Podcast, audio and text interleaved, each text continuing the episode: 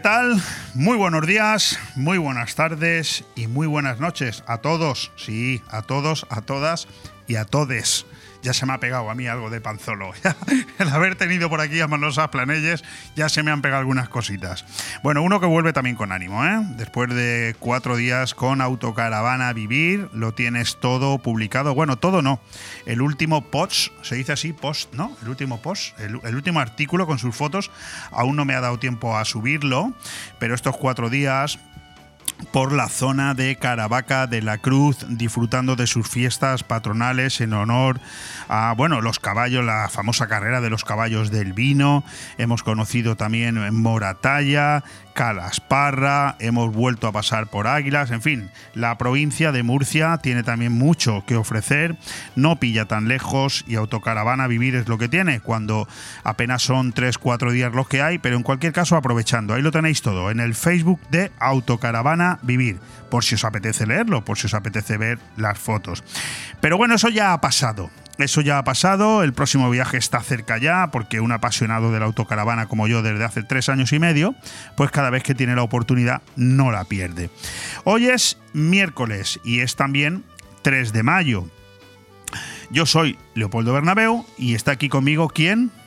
Correcto, Ale Ronzani, amenazando después de una semana, de un fin de semana que se ha pegado el tío bailando tango de, no, de día y de noche, que ha venido el tío argentino, 100% se le nota aquí, aquí lo tengo, bailando el tango, míralo, oye, una maravilla. Que sí, que ya sé que no, que nos estáis viendo por los cinco canales de vídeos, por los que estamos emitiendo en directo y veis que no, pero ese pelo que se le ha quedado es de tanto bailar tango, ¿veis? ¿Veis cómo saluda? ¿Eh? Con su botellita de vino, de bodegas, de bodegas Bocopa y puesto con ese colacao de 2GK que nos ha regalado Agustín López Mayor, candidato a la alcaldía por Grupo Vecinal Villajoyosa. Aquí cada uno viene con lo que puede y nosotros hoy encantados. Los periodistas somos así somos pobres de solemnidad, pero claro, aceptamos los regalitos que cada uno cuando viene aquí a ser entrevistado nos trae, pues no le vamos a decir que no.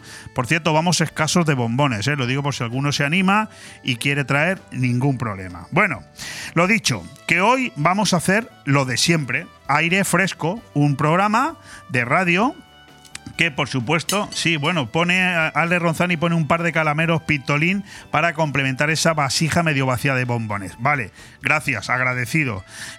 no hay mal que por bien no venga.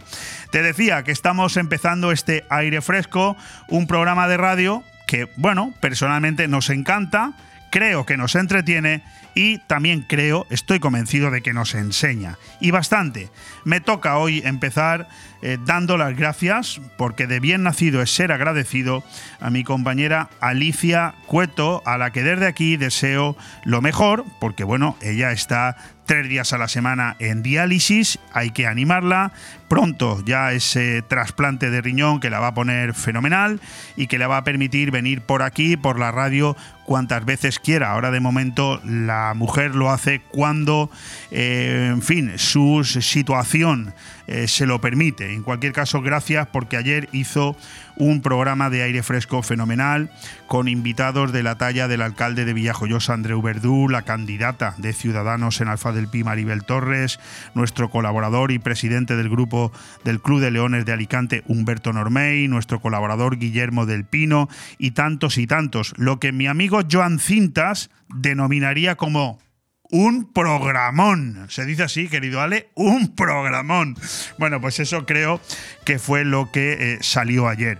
También quiero dar las gracias porque no había tenido oportunidad a mi compañero Manuel Ángel Saz Planelles, candidato de Vox a la alcaldía de Alfa del Pi, por haberme por haber sustituido no a mí, sino precisamente a Joan Cintas el pasado viernes, haciendo aquí un programa dando una serie de exclusivas fenomenales con todo lo acontecido en ese desgabeil que digo en es valenciano, ese desgabeil que ha, que ha surtido en Alfa del Pi con el Partido Popular que veremos, que veremos cómo acaba. Bueno, yo creo, creo, esto es una opinión humilde, que nos estamos convirtiendo en esa emisora, BOM Radio, no somos COPE, no somos Onda Cero, no somos la cadena SER, no somos Es Radio, no somos Radio Nacional de España, pero somos una emisora de radio que intenta también de manera humilde hacerla lo mejor posible, que por supuesto no somos nada convencionales, nada tiene que ver nuestra programación eh, diaria con el resto de emisoras, ni mejor ni peor, simplemente distinta, y nada tiene que ver este programa local, aire fresco, que pasa ya de los 70 meses desde que empezamos aquel 16 de diciembre, perdón, 20 de diciembre del año 16 y que por lo tanto estamos ya cerca de cumplir nuestros siete primeros años. Insisto, no somos un programa nada convencional, una emisora a la que todo el mundo quiere venir, eso seguro. Supongo, ¿eh? Supongo que por aquello de que somos la única que no tiene ni pestillos ni candados. La libertad es nuestra palabra fetiche, con lo que ello conlleva. Eh, ayer precisamente leía un amplio reportaje sobre el 25 aniversario del fallecimiento de Antonio Herrero, ahogado en Marbella, acuérdate, aquel creo que fue 1 o 2 de mayo de 1998 y que bueno, el ABC le hacía un amplio reportaje con columnas de opinión de Luis Herrero, de Federico Jiménez Los Santos, de José María García, en fin, un buen un bonito recuerdo a un periodista precisamente que eh, siempre tuvo la libertad y la transparencia por bandera. Nosotros desde la humildad y este que te escribe, y en este caso que te hablo, eh, te garantizo que también la he mantenido siempre. Por supuesto, los, numerosos disgustos que eso me ha venido costando a lo largo de mi trayectoria, tú si me has seguido en alguna ocasión lo sabrás, bueno, pues tiene ese precio. Ya sé, hace tiempo que me di cuenta de que en este oficio ni voy a ganar dinero ni me voy a hacer rico nunca, pero oye, me lo dijo mi padre una vez, quizás no lo entendí porque era muy joven, pero ahora le doy toda la razón. Yo duermo a pierna suelta y eso no tiene precio. Duermo con una tranquilidad absoluta. No le debo nada a nadie ni tengo que excusarme ante nadie. Por lo tanto, con eso me siento más que pagado. Venimos de un puente largo, que además ha sido récord histórico en cuanto a la recepción y llegada de turistas a Benidorm y a la Costa Blanca. Sí, sí, de turistas, te lo remarco y te lo recuerdo. Esos ese mercado, eso, el turismo, eso que a todos nos da de comer, incluso a los que lo negáis, estáis equivocados. Si vivís en esta comarca, de manera directa o indirecta, el turismo nos da de comer a todos. Ese sector del que muy poquitos entienden una miserable palabra y para el que todos los políticos tienen siempre consignas que aplicar, casi ninguna positiva. Es así. Eso es el turismo una empresa líder en España, la número uno, a la que se le tiene muy poquito respeto por la gran mayoría de las administraciones públicas. Nunca, jamás ha existido ni un Ministerio de Turismo ni una Consellería en la Comunidad Valenciana de Turismo. Nunca. Nunca, siempre ha ido inmerso entre otros eh, adjetivos, otros nombres, industria, comercio y turismo, eh, en fin, nombres que siempre han precedido al turismo cuando se ha demostrado que es la empresa más importante de este país. Bueno, también, también venimos de saborear una combinación de noticias, las acontecidas en los últimos días, que en un mundo y en una época, digamos, más normal de la que estamos viviendo, la verdad es que sonrojarían. Pero que aquí y ahora yo creo que casi ya ni llaman siquiera la atención. Estamos tan acostumbrados a las butades, a las barbaridades, que esto que yo voy a comentar ahora seguramente habrá entrado en tu oído, pero habrá salido por el otro casi sin prestarle la más mínima atención. por ejemplo, la manifestación Happy del pasado 1 de mayo, ¿verdad? Con unos sindicatos que nadie ha escuchado ante los verdaderos problemas de los españoles. ¿Dónde estaban esas manifestaciones de los sindicatos UGT y comisiones obreras cuando la inflación nos comía por los pies, cuando la luz era imposible pagarla, cuando la gasolina se había convertido en un producto de lujo? ¿Eh? ¿Dónde estaban los sindicatos manifestándose? ¿Verdad que no? Unos sindicatos que también amenazan con movilizaciones y huelgas generales a partir del otoño. Qué casualidad, no ahora, pero sí en otoño. ¿Por qué? Quizás es porque se avecinan elecciones generales y todas las encuestas dicen que la izquierda se va a pasar unos cuantos años en su casa y entonces será cuando a los sindicatos se les termine el chollo. Unos sindicatos que apenas tienen afiliados que pagan cuotas, unos sindicatos que viven de la subvención pública con casi 300 millones de euros por año que les da el señor Sánchez para que se mantengan bien calladitos, o mejor dicho, que se conviertan en un arma arrojadiza, en una extensión de sus propios ministerios. Esos son los vergonzosos sindicatos UGT y comisiones obreras, y que solo, solo atacan a la mano que les da de comer a los millones de trabajadores que hay en este país, convirtiéndonos a todos, a los grandes, a los medianos y a los pequeños, en diana de unos, eh, de unos empresarios que en España son, la mayoría somos pequeños, en un 95%. Este es un país de autónomos y de pequeñas y minúsculas empresas, de uno, dos o tres trabajadores. Y además unos empresarios que están totalmente esquilmados a impuestos e insultados constantemente por el gobierno. Esos son los sindicatos, los que siguen atacando a unos eh, empresarios que se las ven y se las desean para salir adelante. y que son, no nos olvidemos, tú que me escuchas, los que pagan las nóminas, y los que tienen que pagar la seguridad social y los que pagan los impuestos, que luego con esos impuestos se pagan las pensiones, se pagan los miles de millones de, de, chiringuitos que hay en este país, casi subvencionando prácticamente a todo el mundo cuando no es por una cosa es por otra. ¿Entiendes ahora por qué cuando los sindicatos hacen convocatorias no van ni los propios liberados? Porque, los, porque eh, en la suma total de los que se manifestaron en Madrid el pasado 1 de mayo, antes de ayer, ni siquiera sumaban la cantidad de liberados que hay en el propio Madrid por esos propios sindicatos.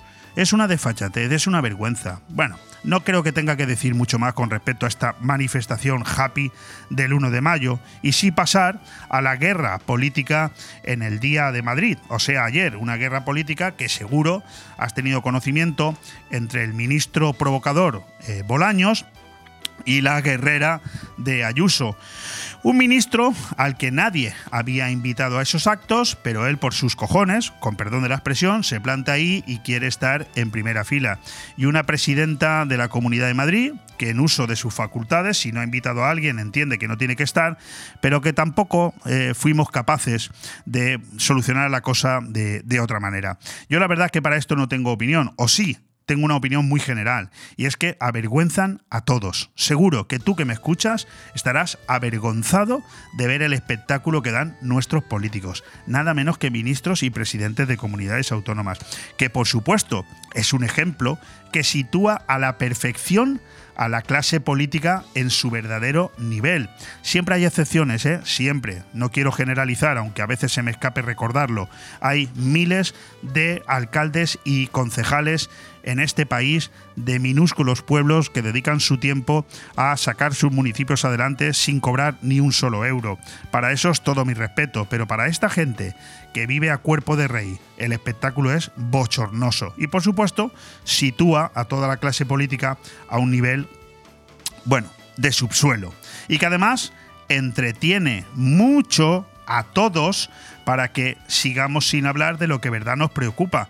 No hay más que ver hoy los periódicos, las emisoras de radio, todo el mundo hablando, de, incluso yo, de esa guerra política ridícula ayer, cuando por ejemplo no hablamos de la inflación subyacente que está por las nubes, no hablamos del Euribor que está haciendo que mucha gente se plantee cómo va a poder pagar su casa y nos podamos incluso enfrentar a otra crisis como la del pasado 2008, eh, a esos trasvases del agua que no se hicieron y hoy tenemos que lamentar la terrible sequía que padecen muchas zonas de España, al empleo que se ha vuelto a producir unos datos de más de 100.000 desempleados en el mes de abril, pero que como es una noticia que parece ser que no interesa, al día siguiente ya no habla nadie de ello. Bueno, que voy terminando voy terminando con esta presentación en la que déjame que me haga eco de que siempre nos quedará la iglesia para conseguir que llueva. Bueno, ahora, mira, mi primer invitado, ahora te lo diré en el avance, es precisamente don Francisco Galeana, cura párroco de aquí, de la iglesia de San Francisco de Asís. Le preguntaré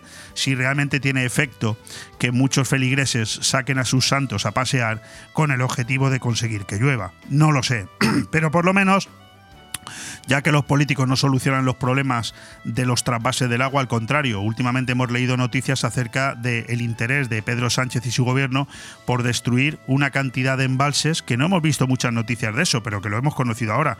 Más de 150 embalses se han destruido en toda España. No sé con qué objetivo. Seguramente sería porque Franco los construyó, ¿verdad? Los embalses, los pantanos. Bueno, pues ahora hay que destruirlos. En fin, es de loco lo que está pasando en este país y como alguien no lo corrija pronto, yo sinceramente no sé dónde nos vamos a ir a parar. Vamos a tomarnos 30 segundos de descanso y vamos con el avance del programa. Aire fresco en BOM Radio Benidorm todos los martes, miércoles y jueves de 12 a 2 de la tarde, Aire Fresco, el magazín de actualidad más completo de la comarca, con entrevistas, noticias, opinión y entretenimiento en un aire fresco más renovado, más personal y más cercano de la mano de Leopoldo Bernabeu. Recuerda, todos los martes, miércoles y jueves, desde las 12 del mediodía hasta las 2. También podrás escuchar Aire Fresco por las tardes en redifusión y los fines de semana un resumen con lo mejor del programa. BOM Radio Benidorm. Seguimos creciendo. Pues con 22 graditos de temperatura cuando son las 12 y cuarto del mediodía de este miércoles 3 de mayo, con un 14 kilómetros por hora de viento que llega desde el suroeste y por supuesto cero eh, posibilidad, 0% de posibilidad de precipitación. Y recordándote que si nos escuchas en redifusión a las 9 y cuarto de la noche, parece ser que el tiempo estará un poquito más nublado, pero no te preocupes que tampoco va a llover y la temperatura será de 19 grados. Con eso empezamos este magnífico miércoles que nos ha salido aquí en Benidorm, recordándote además también algo importante y es que hoy es el Día Mundial de la Libertad de Prensa, o sea, ¿Me entiendes ahora todo lo que he dicho? Con la libertad que lo he dicho, pues hoy es el Día Mundial de la Libertad de Prensa, pero también es el Día Mundial de la Salud Mental Materna. Y además es un día en el que tenemos que felicitar a todas las que os llaméis Ventura y Antonina. Por lo tanto, felicidades desde aquí. ¿Qué va a pasar hoy aquí en estas próximas, ya no dos horas, porque llevamos 17 minutos consumidos? Porque vamos a tener cuatro invitados. En primer lugar va a estar con nosotros don Francisco Galeana, como te acabo de decir, cura párroco de la iglesia de San Francisco de Asís. Hemos pasado unas fechas muy memorables, seguimos eh, trasladándonos a través de la Pascua, que se sigue celebrando, y es momento de hablar con don Francisco también de esa X que nos pide eh, todos, eh, todos los días la Iglesia que pongamos en nuestras declaraciones de Hacienda, porque es la única posibilidad, o una de ellas, para sufragar el, el buen hacer de la Iglesia para con todos nosotros. Después tendremos al candidato a la alcaldía de Benidorm por compromiso. Perebeneito, es cierto, estuvo aquí con nosotros, pero de eso hace mucho tiempo, hace prácticamente dos meses, era cuando empezábamos a tantear a los que posicionaban su nombre como candidatos a la alcaldía. Ahora ya es el momento de hablar de programa, de estrategia eh, y, eh, bueno, y de cuáles son las necesidades que él entiende que le faltan a Benidorm para presentar su candidatura y hacerlo, por supuesto, mejor de lo que lo ha hecho hasta hoy el alcalde Tony Pérez del Partido Popular. Después, ya entrados en la segunda hora, tendremos, como siempre, hoy el miércoles, a nuestro director de cine y colaborador habitual, Carlos Dueñas, que hoy nos va a presentar un tondi muy especial, el que podremos escuchar esta noche a partir de las 12 en punto de la noche, el efecto mariposa.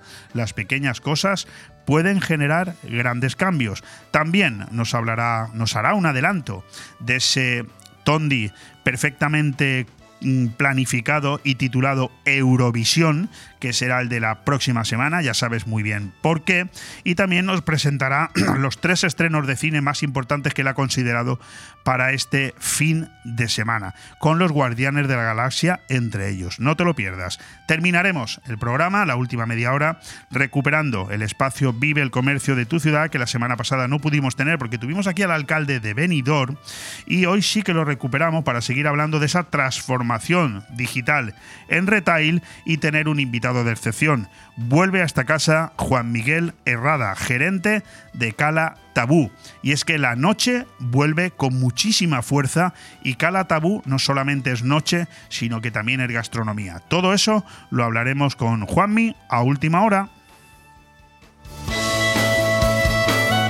Bon Radio. Nos gusta que te guste. Hotel Meliá Benidorm, un paraíso tropical en la ciudad de los rascacielos. El Hotel Meliá Benidorm recoge la esencia dinámica y alegre de este destino de vacaciones por excelencia, creando un rincón tropical en plena Costa Blanca. Además del perfecto destino de vacaciones, es un excelente hotel de negocios, celebraciones y eventos. Ven a visitarnos y descubre nuestro exclusivo y selecto concepto de level lleno de comodidades. O déjate mimar por nuestras especialistas en nuestro Wellness Center con los más innovadores tratamientos de belleza y masajes. Hotel Meliá Benidorm. Porque nunca es tarde para sonreír, MyDent, tu clínica dental en Benidorm. Somos especialistas en blanqueamientos, implantología, estética dental, ortodoncia, periodoncia. Infórmate sin compromiso. Nuestra experiencia y un trabajo minucioso y profesional garantizan unos resultados excelentes. MyDent, en calle Gambo número 10, en Benidorm. Llámanos al 96 585 58 45 www.mydentdental.es MyDent, especialistas en tu felicidad. Si tus pies te piden moverse, deja que tu cuerpo le siga, pero con ritmo. En Boni Café Pub, la risa y la diversión la tienes asegurada. Ya sea en familia, en pareja o con amigos, vive los mejores momentos tomando tu copa favorita. Nosotros ponemos la música y tú el mejor ambiente. Boni Café Pub, te esperamos todos los días en calle Lepanto 1, Benidorm. Benidorm es mar, es noche, es fiesta. Pero en los momentos importantes, Benidorm es señorío. Señorío de Benidorm. El tinto y el blanco de bodegas Bocopa con sabor a Mediterráneo.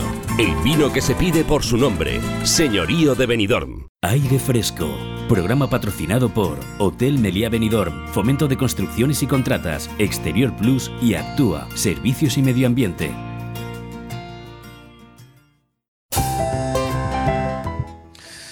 Jesús no fue un gurú ascético ni un listillo que iba dando lecciones a diestro y siniestro. Jesús vivía intensamente una relación profunda con Dios, al que llamaba Abba, y que transformaba todo su ser, su forma de mirar a los demás, de relacionarse con todos, de estar con los marginados, de no temer el qué dirán de los hombres. Esta intimidad con Dios lo hacía a la vez tan humano que era conocido como Hijo del Hombre, y quienes se acercaban a Jesús eran transformados cuando se encontraban con él cara a cara. En los Evangelios se nos narran esos encuentros de Jesús con diversas personas. Hay un antes y un después de estar con Él. Por eso, cuando alguien nos pide conocer a Jesús y a su comunidad, utilizamos esos encuentros evangélicos para que se acerquen poco a poco a la luz que ilumina toda la vida, ya sea con Zaqueo, que se abre a la justicia y a la generosidad, con la samaritana, que dilata sus miras espirituales, con la viuda del templo, que sabe ofrecer a Dios todo lo que tiene. Ya sea con el ciego, que intuye una luz interior, con el endemoniado, al que hace testigo entre los suyos, o con las mujeres junto a la tumba vacía, que descubren la alegría de la resurrección. En todos esos casos, y en más, el encuentro personal con Jesús transforma las prioridades personales y nos hace cambiar al descubrir que Dios es en sí mismo buena noticia, el Evangelio. Aquí o allí, en cualquier contexto poco favorable a la fe cristiana, lo que hace que los discípulos sigan apegados al Evangelio es la relación personal que cada uno tiene con el resucitado. Sin esa amistad, verdadera y concreta, no es posible dejarse transformar. En este tiempo de Pascua, recordemos que los momentos clave de la vida de la Iglesia se han construido ayer y hoy alrededor del encuentro de Jesús con aquellos a los que llama y envía. La alegría del Evangelio llena el corazón y la vida entera de los que se encuentran con Jesús. Quienes se dejan salvar por Él son liberados del pecado, de la tristeza, del vacío interior, del aislamiento. Con Jesucristo siempre nace y renace la alegría. escribe el Papa en Evangelii Gaudium. A que a ti te pasa lo mismo. Bueno, pues este es un magnífico texto escrito, escrito, por José María Cantal Rivas en el último Alfa y Omega editado por el diario ABC, que a mí me ha parecido extraordinario para utilizarlo como entradilla de esta conversación con mi buen amigo, el cura párroco de la iglesia de San Francisco de Asís de Benidorm, don Francisco Galeana. Don Francisco, ¿qué tal está usted? Muy bien. Gracias a Dios, muy bien, estupendamente. ¿Qué le ha parecido este texto que he leído? Pues genial, que te dice la verdad. Se ha quedado usted así mirándome como diciendo, qué raro que Leopoldo esté leyendo esto. No, en absoluto. Leopoldo ha tratado muchas veces temas de, de, Dios y de la Iglesia y por lo tanto no me ha llamado la atención. No soy de los que más va a la Iglesia, desde luego, pero de, de vez en cuando me tiene usted por allí. Hombre, se nota que eres religioso. Un poquito, ¿no? Otra cosa es que la práctica cada uno la, la realiza como él considera. Otra cosa es como debe de ser. Luego hablaremos de esto, pero le voy a confesar una cosa aquí en público. Eh, intención de ir a la iglesia tengo mucha más del tiempo que tengo para ir y de las veces que voy. Pero si cada vez que pienso en tengo que ir o cada vez que me planteo mañana quiero ir, lo hiciera, le garantizo que me vería muchas más veces por allí. Por lo menos intención tengo. Sí, hay que. El, el, el tema de ir a, a, la iglesia no es simplemente ir a la iglesia, es ir a donde está Cristo resucitado, que es la Eucaristía. Eso se debe tener, tomar como una obligación sagrada. Eh, San Pablo dice que, refiriéndose a, a, Cristo Eucaristía, que he recibido una tradición sagrada que el Señor dijo, esto es mi cuerpo, en la última cena. Y por lo tanto hay que tomarlo como una obligación sagrada. Bueno, hemos querido dejar pasar unas semanas desde la celebración precisamente de la Semana Santa para charlar un ratito sobre la actualidad que rodea a la Iglesia, que es mucha. Y es algo que en este caso eh, hacemos eh, habitual aquí, en esta casa no es la primera vez, como bien ha dicho don Francisco, que tratamos el tema de la iglesia, lo hacemos cada vez que podemos y además que lo vamos a seguir haciendo. Lo digo por si a alguno no le gusta, tiene la oportunidad ahora de cambiar de emisora. Aquí lo vamos a seguir haciendo porque además yo me siento muy a gusto. Yo no sé si es una cuestión de edad, don Francisco, pero conforme va uno haciéndose mayor, yo personalmente cada vez me encuentro más a gusto hablando de la iglesia. Hombre, yo, también digo que, que no es baladí el que las iglesias estén llenas de gente mayor, porque cuanto más mayor es uno, más tiempo tiene para pensar, más tiempo tiene para pensar que se va acercando el tiempo en que va a presentarse delante de Dios. Por eso, el que te ocurra a ti o ocurra a otra persona lo veo muy natural. Bueno, eh, decía que aquí hablamos de la iglesia y, y se me ha olvidado comentar que siempre apoyados en la figura de quien ustedes escuchan, de don Francisco Galeana, al que ya casi pues, podemos considerar como un colaborador habitual de, de Don Radio, porque nos ayuda a entender el momento actual que vive la Iglesia. Y yo precisamente quería empezar por ahí, don Francisco. Usted me preguntaba anoche, Leopoldo, ¿y de qué vamos a hablar? Pues vamos a hablar de la Iglesia, porque yo creo que no es, eh, que es el mejor momento, ¿no? El tener un micrófono con el que comentar y comunicar con los oyentes. Eh, usted que lleva toda la vida dedicado a la Iglesia, eh, ¿cómo describiría el momento actual que vive la Iglesia, por ejemplo, si lo comparara usted con, cuando empezó? Vamos a ver, el momento actual de la Iglesia, bajo mi punto de vista, es un momento de reajuste, como se está reajustando la sociedad. ¿eh? respecto a épocas y tiempos pasados y costumbres pasadas, también la Iglesia está en ese mismo proceso. No es una tarea fácil, eh, no se consigue eh, sin ningún tipo de dificultades ni de... Ni de no, hay, hay, hay mm, distintas opiniones, hay distintos enfoques, hay distintas eh, formas de plantear la evangelización y cómo acercarse al hombre actual. Y claro, como el hombre actual es un hombre también muy específicamente, permitidme otra vez la palabra actual, en una cultura llamada posverdad y en una cultura ya eh, eh, líquida, uso palabras... Sí, sí, es muy entendible. Es ¿eh? muy entendible y, y, así son esas palabras que las usa todo el mundo ya. Pues en una sociedad tan cambiante, pues la Iglesia tiene que ver cómo transmite el Evangelio. No es fácil. No es fácil. Además de eso, si tenemos luego un poquito de tiempo, le, seguiré preguntando por ahí. Pero en, en, cualquier caso, aquí hay, una, hay un hecho que es constatable. No, no, no, no es una opinión. Eh, viendo el éxito de la participación y la implicación de millones de españoles en los diferentes actos religiosos que la Semana Santa produce por todo el territorio nacional, pues hombre, cualquiera diría que la religión cristiana está de capa caída. No es esa la sensación que yo tengo. Otra cosa distinta es que luego vayan más o menos a misa. Sí. Vamos a ver, aquí hay que distinguir varios, varias conductas o varios planos. Eh, la masa y la persona en particular. La masa siempre eh, es un poco mm, lo que hace todo el mundo, suele hacerlo todo el mundo. ¿Dónde va Vicente? ¿Dónde va la gente? En una sociedad muy religiosa y muy practicante en una época determinada, pues es muy fácil vivir el cristianismo de esa forma. En una sociedad donde las modas van en contra de la religiosidad y de pues es más difícil. No obstante, el pueblo español y Europa tiene una forma de ser cristiana. no digo una cultura, no, no, no, no, no, que también. Digo una, una esencia cristiana. El europeo está eh, formado y está hecho a base de cristianismo. Lo quiera reconocer o no lo quiera reconocer. Los valores, la forma de entender la libertad, la forma de entender, eso está ahí como sustrato. Y eso se refleja de muchas formas, también en la devoción popular. A mí no me extraña que hayan muchas personas que están en Semana Santa detrás de los pasos, en cofradías, eh, eh, eh, en las fiestas religiosas, que después no los ves durante todo el año. Pero claro, también hay que decir que eso es mm, actitudes de masa. La verdad es que el seguimiento radical, y absoluto del Evangelio es cosa de cada uno. Y ahí sí que ya no es la masa. Ahí sí que ya suelen ser gente más reducida los que lo hacen.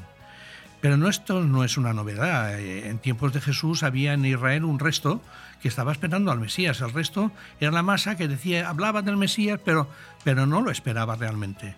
Había un grupito llamado resto y ahora también, Benedicto XVI decía, nos ha dicho que vamos, tendemos a una, a una iglesia eh, reducida, es decir, de gente reducida. En Europa, decía el anterior Papa, vamos a una iglesia de minorías. Bien, pues vale, si eso no es una, una cosa que nos, nos, asuste. Quizá forme parte de este tiempo y a lo mejor no solamente no está de capa caída, sino que en, próximos siglos igual vuelve a reverdecer de una manera que no suponemos ahora. O en otros lugares. O en otros lugares. Eh, por ejemplo, los sacerdotes en, en, África y en Asia están aumentando. Es verdad. Las vocaciones sacerdotales. Sí, sí. Es decir, digamos que en América, en Norteamérica, Norteamérica, y en, y en Europa es donde más en crisis está la, la práctica religiosa a nivel de, en, cualquier caso, don Francisco, eh, independientemente de lo que usted ha contestado, que es, correcto, eh, además ha, sabido usted diferenciar perfectamente entre la persona y la masa, eh, no, no, no, me dirá usted que no siente una satisfacción especial cualquier persona que esté dedicada a la, a la iglesia, como lo está usted, de ver esas imágenes en Semana Santa o incluso algo muy parecido, si no mayor, lo que hemos visto estos últimos días con la exaltación, por ejemplo, de la Santa Faz, donde se han vuelto a batir récords históricos de participación. Eh, será una satisfacción personal cuanto menos. Vamos a ver, cualquier cristiano que, tenga un mínimo de sensibilidad cristiana eh, se, alegra de ver cualquier acercamiento hacia la figura de Jesús, sea de una forma o de otra. Pero también te tengo que decir que en contraposición, cualquier eh, injuria o cualquier blasfemia o cualquier insulto o rechazo a la figura de Jesús la persona creyente de verdad eh, le duele en lo más profundo del alma.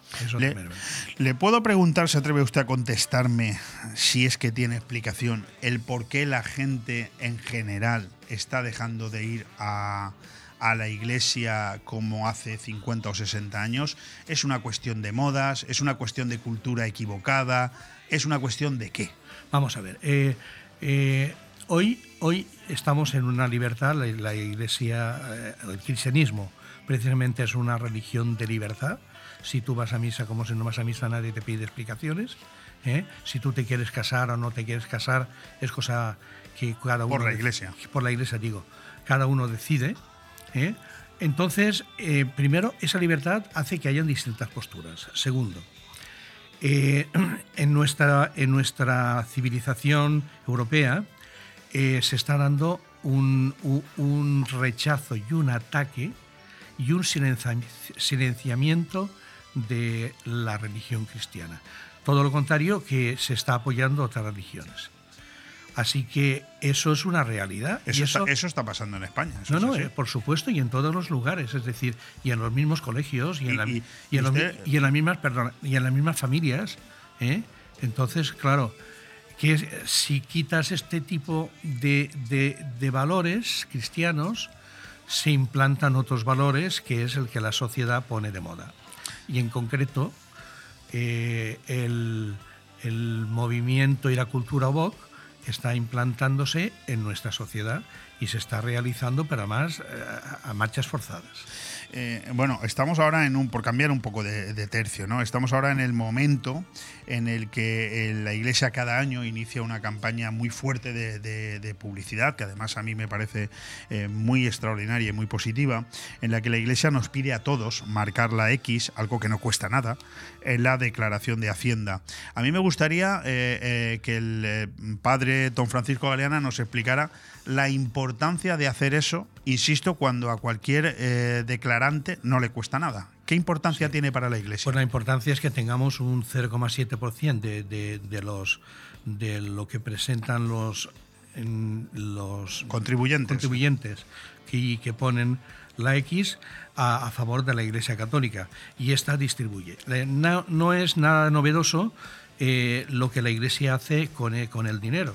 Todo el mundo sabe en que lo dedica, lo dedica en, en- en hospitales, en asilos, en, en- en centros de drogadicción, en Cáritas, en, la- en los seminarios, en, la parte de, de- de los sacerdotes, en, fin, en, en parte del sueldo. El sueldo, el sueldo no.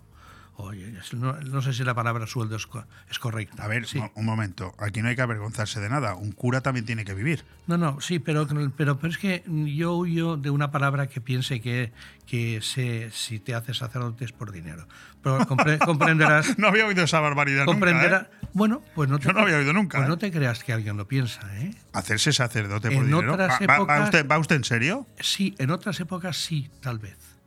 Es Qué barbaridad. Sí, donde. Hombre, que me diga usted que hacerse Era- era- funcionario no, por, no, no, por era- dinero vale. no, no, donde en, en épocas donde había donde había escasez de comida eh, podía haber sido y de hecho para algunas personas han podido ser un- una una forma de vida. ¿eh? Bueno, pues mire, lo, lo tenemos muy fácil, don Francisco. en esta época, en esta época te, te aseguro que no.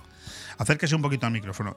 Yo le voy a preguntar a usted algo que yo ya sé, pero me, apetece mucho que se lo explique usted a los oyentes. ¿De qué vive y se mantiene la iglesia, por ejemplo, la suya? ¿Cómo es un día en la vida de don Francisco Galeana? Por aquellos que crean que a lo mejor eh, don Francisco Galeana se ha metido al hombre a cura por un sueldo. Bueno, pues yo te tengo que decir que la vida de un sacerdote es desde que te levantas hasta que te acuestas, visitar enfermos, atender gente que, que viene eh, a Cáritas, solventar, solventar cuestiones de, de organización de, de actos parroquiales, eh, atender gente a veces hasta las 11 de la noche, y no digo ninguna mentira, y- estar con la gente continuamente y estudiando y leyendo. Es decir, que esa es la vida de un sacerdote, aparte de la celebración de los sacramentos, de la misa, de las confesiones, de, esa, es la, esa es la vida de un sacerdote. Sí, pero por ejemplo, cuando se construyó la iglesia suya, Sí. San Francisco de Asís, eso hay que pagarlo. Y yo le he visto. Estamos usted- pagándola Es que yo le, yo le he visto a usted pasarlo muy mal.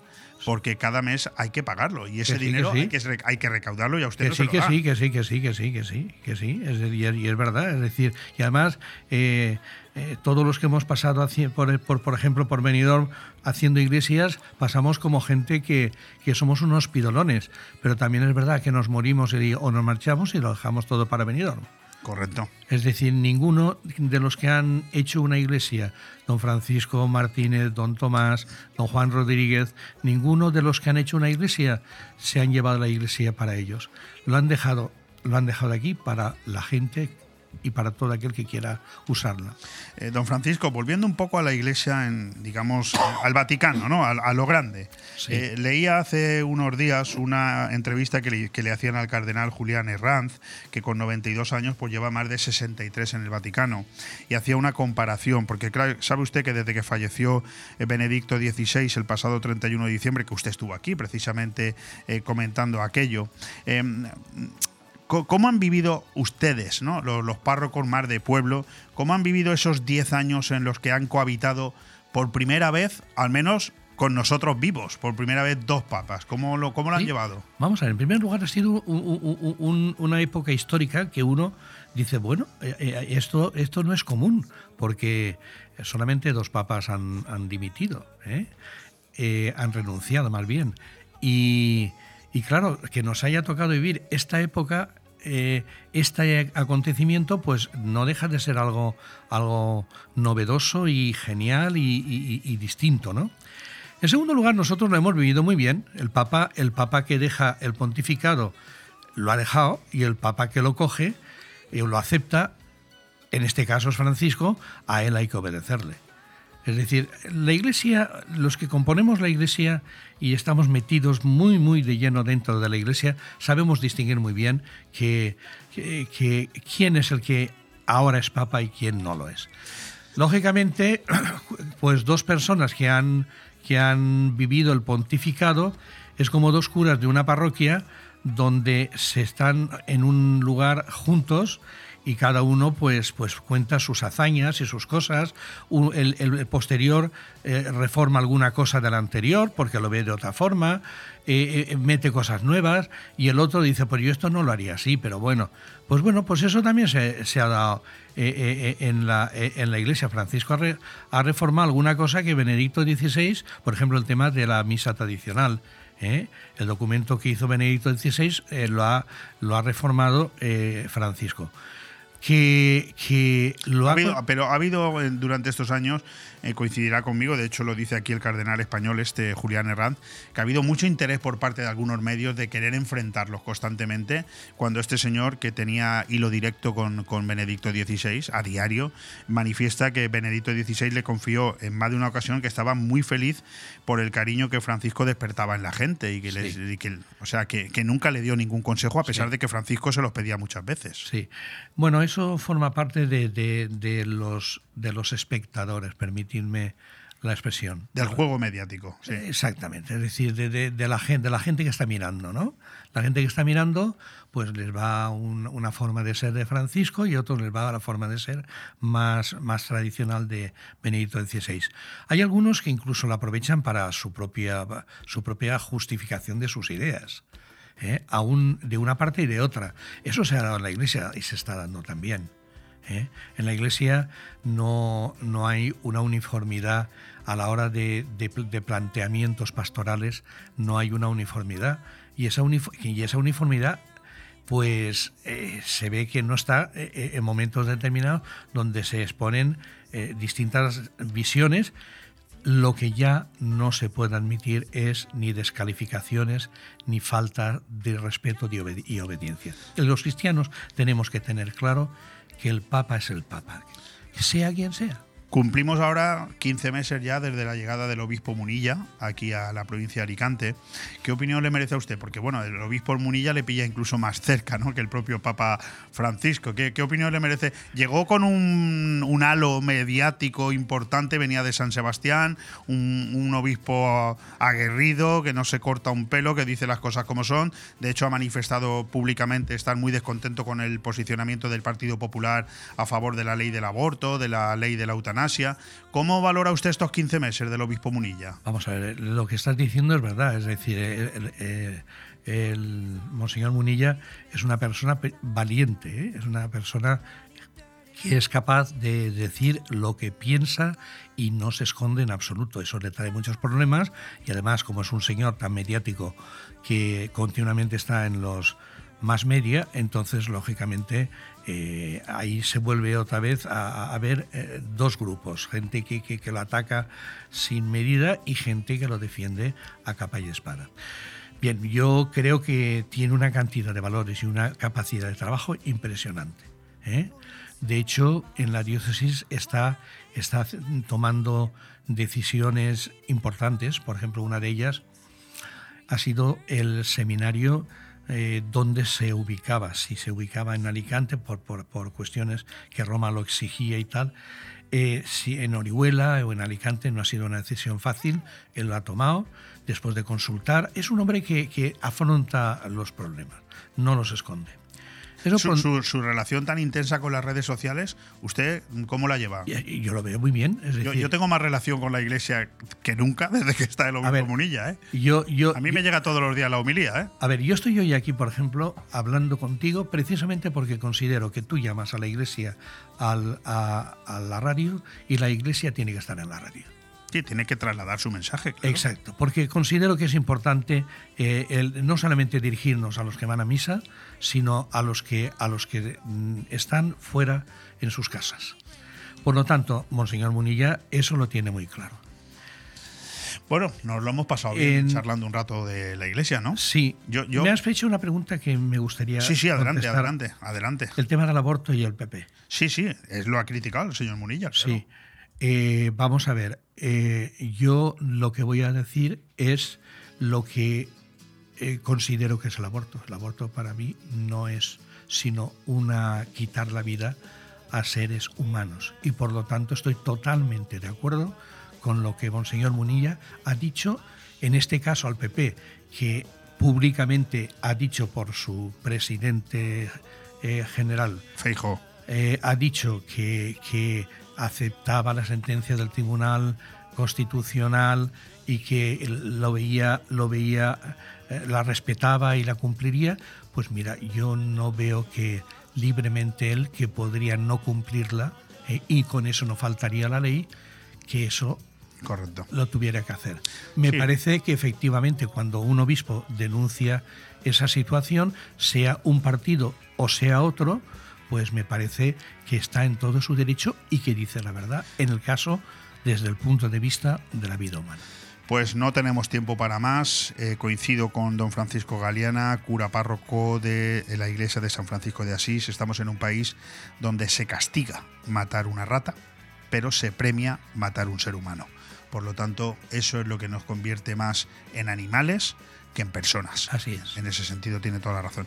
Pues don Francisco, nos lo hemos vuelto a pasar bien un rato hablando de la iglesia, que es lo que yo pretendía, y le seguiré llamando porque es usted ya nuestro colaborador oficial, eh, representante del Vaticano aquí en, en Bon Radio, si me lo permite. Eh, no tanto, no, yo no represento al Vaticano ni a nadie. Aquí sí, aquí sí. En no, no, no, yo no, te digo que públicamente te digo que no. Pero si la radio llama a la iglesia, yo estaré si puedo. Pues muchísimas gracias, don Francisco, y mucha suerte. Gracias. Un abrazo.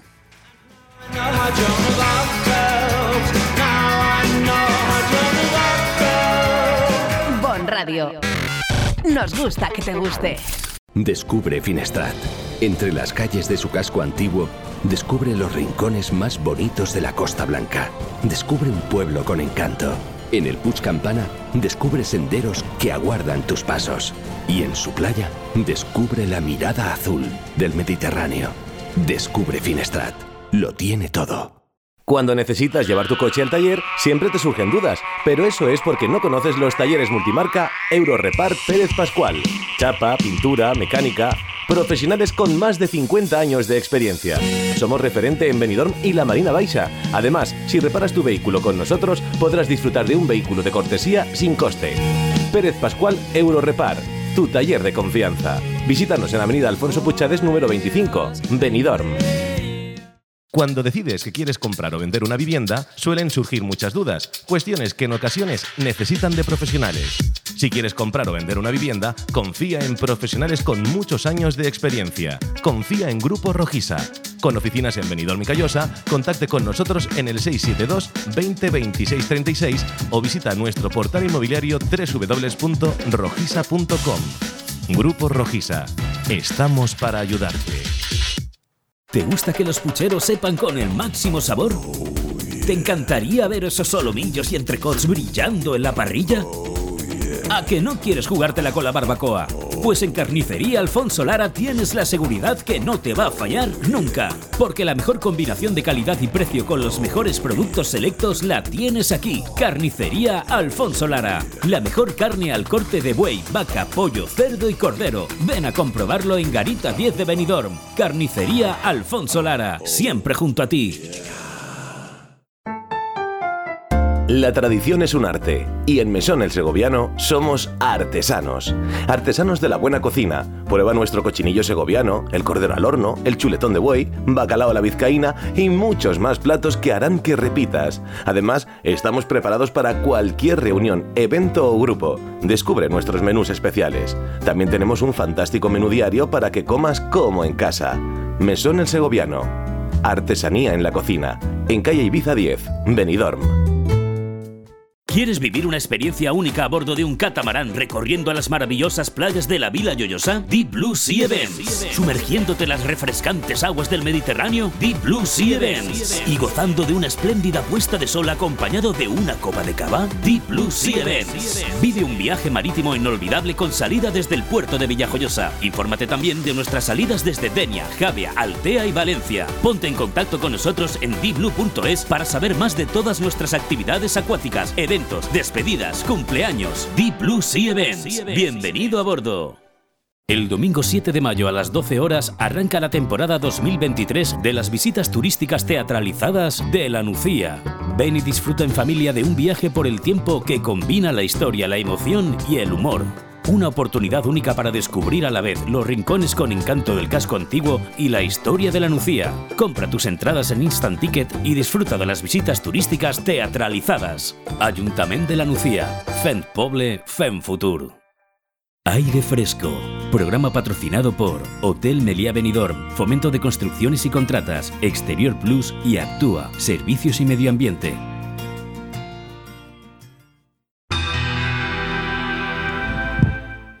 Lo he dicho hace, pues mira, ya 51 minutos. Madre mía, cómo pasa el tiempo en la radio. Será que yo me lo paso muy bien. Eso también lo repito mucho. Y además ya vamos con retraso.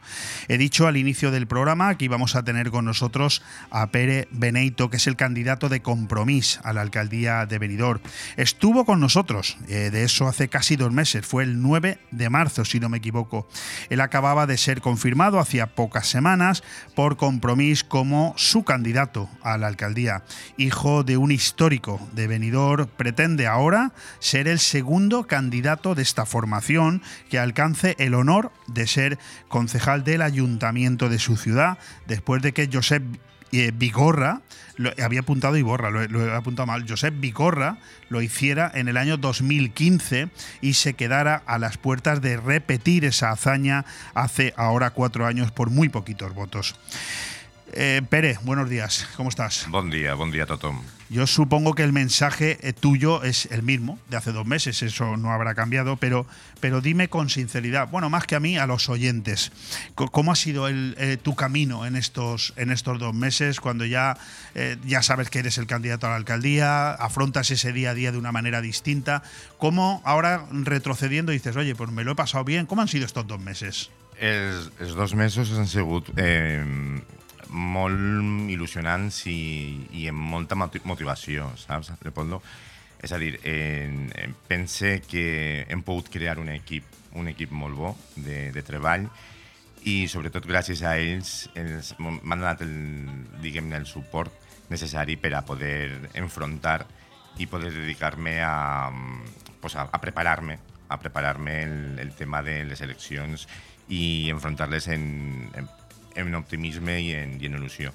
Eh, creo que mm, en estos dos meses sí que hemos sabido mm, crear un equipo, un equipo, un equipo que, que ilusiona, que motiva, que están trabajando duro por, por mostrar a la ciudadanía el, el- el programa marco que tenemos a nivel de compromiso y el programa municipal.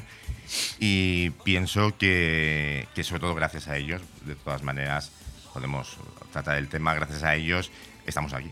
A, mí me encanta, Pere, cuando me, me enfrento a una conversación con una persona que pretende ser alcalde de mi ciudad, buscar su lado más humano. mm, no siempre lo consigo, pero yo lo intento, ¿no?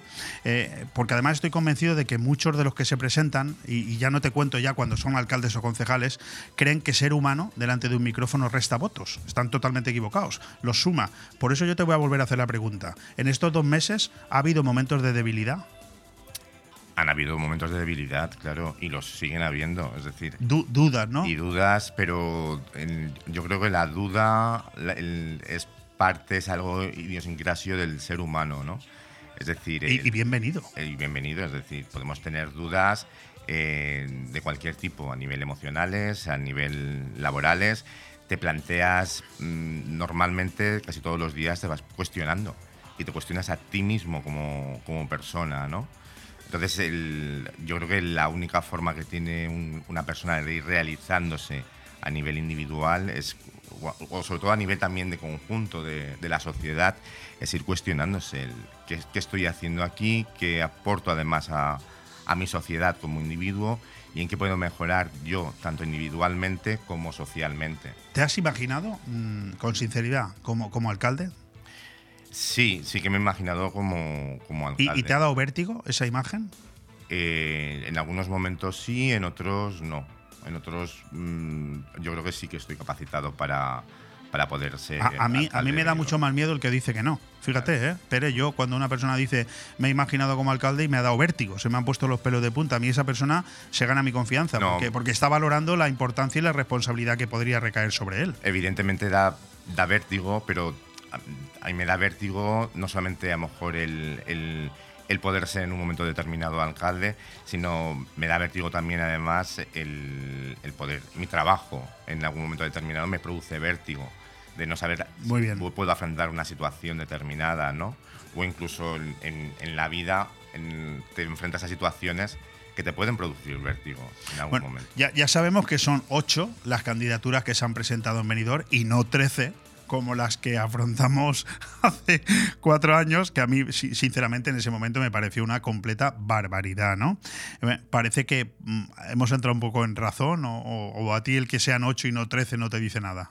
No, sí que em diu, sí que em diu, me diu que mm, l'electorat o, diguem-ne, el, el, els grups polítics no està tan desfragmentat com podria estar eh, fa, fa quatre anys, no? Aleshores... Y que, y que produjo que la suma de todos los votos de todos los partidos que no tuvimos representación sumaran cinco o seis concejales, ¿eh? Exactamente. Uh -huh.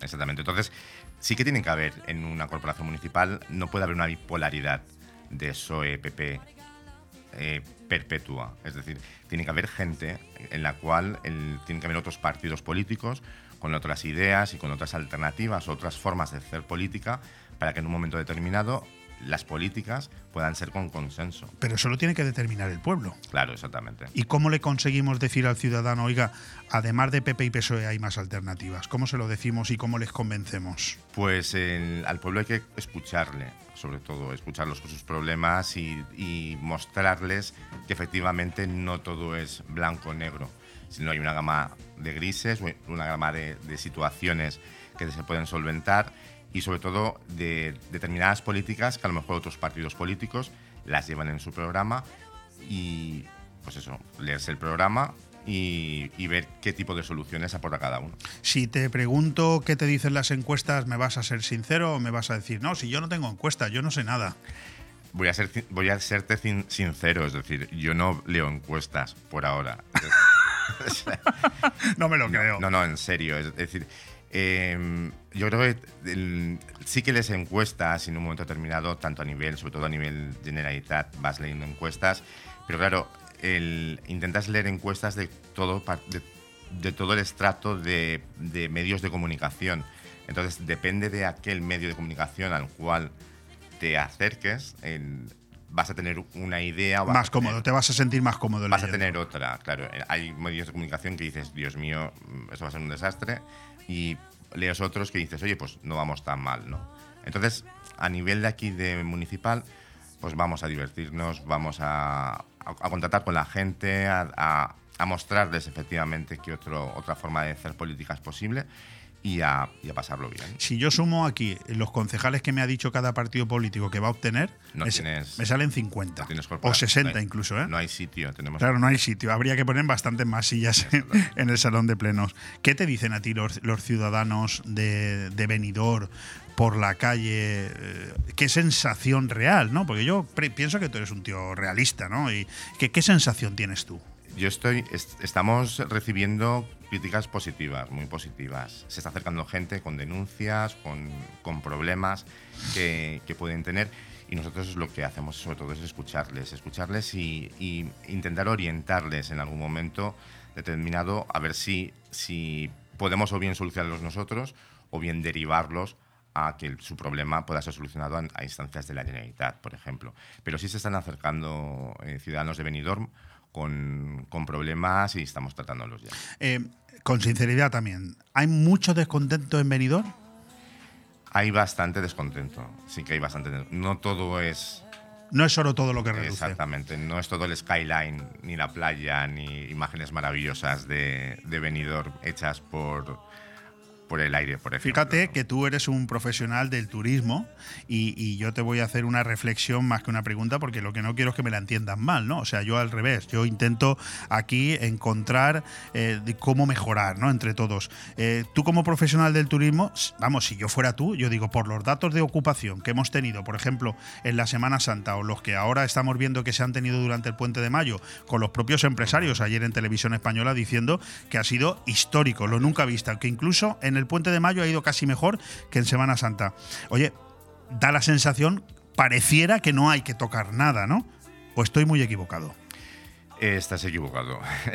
Me Desde- encanta. ¿Por qué estoy es- equivocado? Estás equivocado porque el, el- es decir, esto es como un producto. El marketing, el marketing turístico eh, de- determinas que, que el producto eh, se crea, crece, madura y luego tiene un momento en que evoluciona hacia arriba o, o puede caer. Puede caer por cualquier tipo, le hace, una crisis, una pandemia, cualquier sobresaturación del, del mercado. Entonces, nosotros creemos que el, el modelo es insostenible per se. Es decir, nosotros no podemos crecer con unos recursos que en verdad son, son limitados. Nosotros somos un espacio, nosotros somos unas playas. Nosotros no podemos invertir en construir más allá de lo que tenemos. Tal vez tenemos una oferta turística, tenemos unas plazas disponibles, unas plazas hoteleras, las cuales las tenemos que mantener. Pero no de- deberíamos de empezar a pensar en, no tanto en, crecer de forma extensible, sino de crecer como bien sí que están haciendo eh, muchas cadenas hoteleras de forma intensiva, es decir, regenerando hoteles, eh, regenerando hábitat, espacio urbano, dando, dotando la ciudad de, otros servicios que le sean, que le añadan valor al, al turista y luego además el, respetando mucho el medio ambiente, es decir, nosotros creemos que tal y como se está desarrollando la sociedad, nosotros debemos de apostar por una protección del medio ambiente. Pero, a ver, eh, yo por lo que yo te entiendo, ¿no? O sea, yo, yo te escucho y yo me hago la siguiente pregunta, intentando un poco ponerme en la mente de los que nos están escuchando. Tu mensaje es, venidor tiene que tener un tope de techo, Tiene que tener un tope de, de- tiene que tener un tope de, de techo. Exactamente. ¿Y, y eso cómo se hace? Es que no, no. regulando. Regulando. Es- regulando, es decir, el- las leyes hay que, hay que regularlas, tienes que coordinar y tienes que gestionar, tienes que saber o tienes que entender qué visión de ciudad quieres dentro de 50 o 100 años. Es decir, no podemos hacer eh, una visión cortoplacista a cuatro años.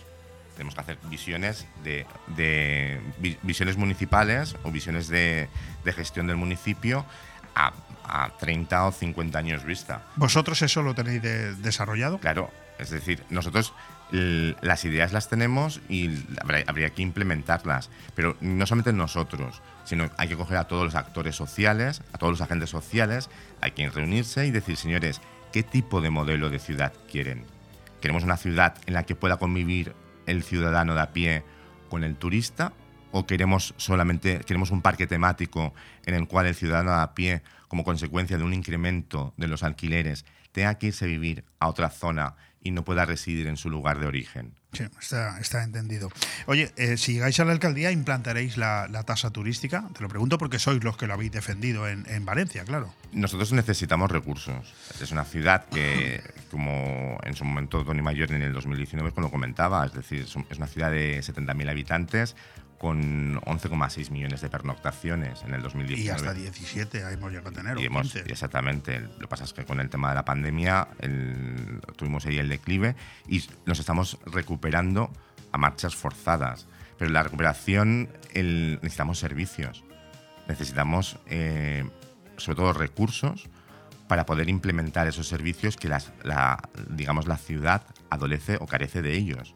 Es decir, bueno, quizás eso sea por mala gestión también, porque hay remanentes de tesorería en los últimos años que han dejado mucho dinero en la caja, lo cual hace ver que incluso un buen político lo que rebajaría sería impuestos, no impondría tasas para recaudar más impuestos cuando hay dinero en la caja. Claro, pero no tanto es tema de gestión, como tú bien has dicho, Leopoldo, no tanto es de rebaja de impuestos, sino de, de intentar que haya una equidad impositiva a nivel para toda la ciudadanía. Es decir, nosotros entendemos que aquella gente o aquel, aquella mm, parte de la sociedad que gana más, esa parte de la sociedad tiene que tributar más. Porque luego después están los trabajadores a los cuales nosotros como ayuntamiento debemos de defender. Es decir, no entendemos que, que a lo mejor una persona que ha sido camarera de pisos toda su vida o ha sido a lo mejor eh, camarero de restaurante, llega a los 65 años y se queda con el 50% de su salario, salario que a lo mejor ha sido de media 1.030 euros, entonces a esa gente hay que ayudarla. Esa gente aporta, ha aportado valor a la sociedad, esa gente ha estado trabajando, ha, ha incrementado el proceso productivo, ha incrementado el PIB de nuestra ciudad. Por supuesto. Esa gente no podemos dejarla de atrás. A esa gente hay que apoyarla. Oye, el Partido Popular habla, eh, lo dijo antes de ayer en, su acto de presentación, Tony Pérez habla de revalidar la mayoría absoluta porque ellos están convencidos de que, de que su buen hacer durante estos cuatro años eh, merece esa reválida, ¿no? Eh, ¿Cuál es tu opinión? En que no, es decir, que el. el Hombre, si, llegas, si, llegas, a decir que sí, evidentemente estamos muertos los dos. Estamos, me tengo que ir y, y, ya está.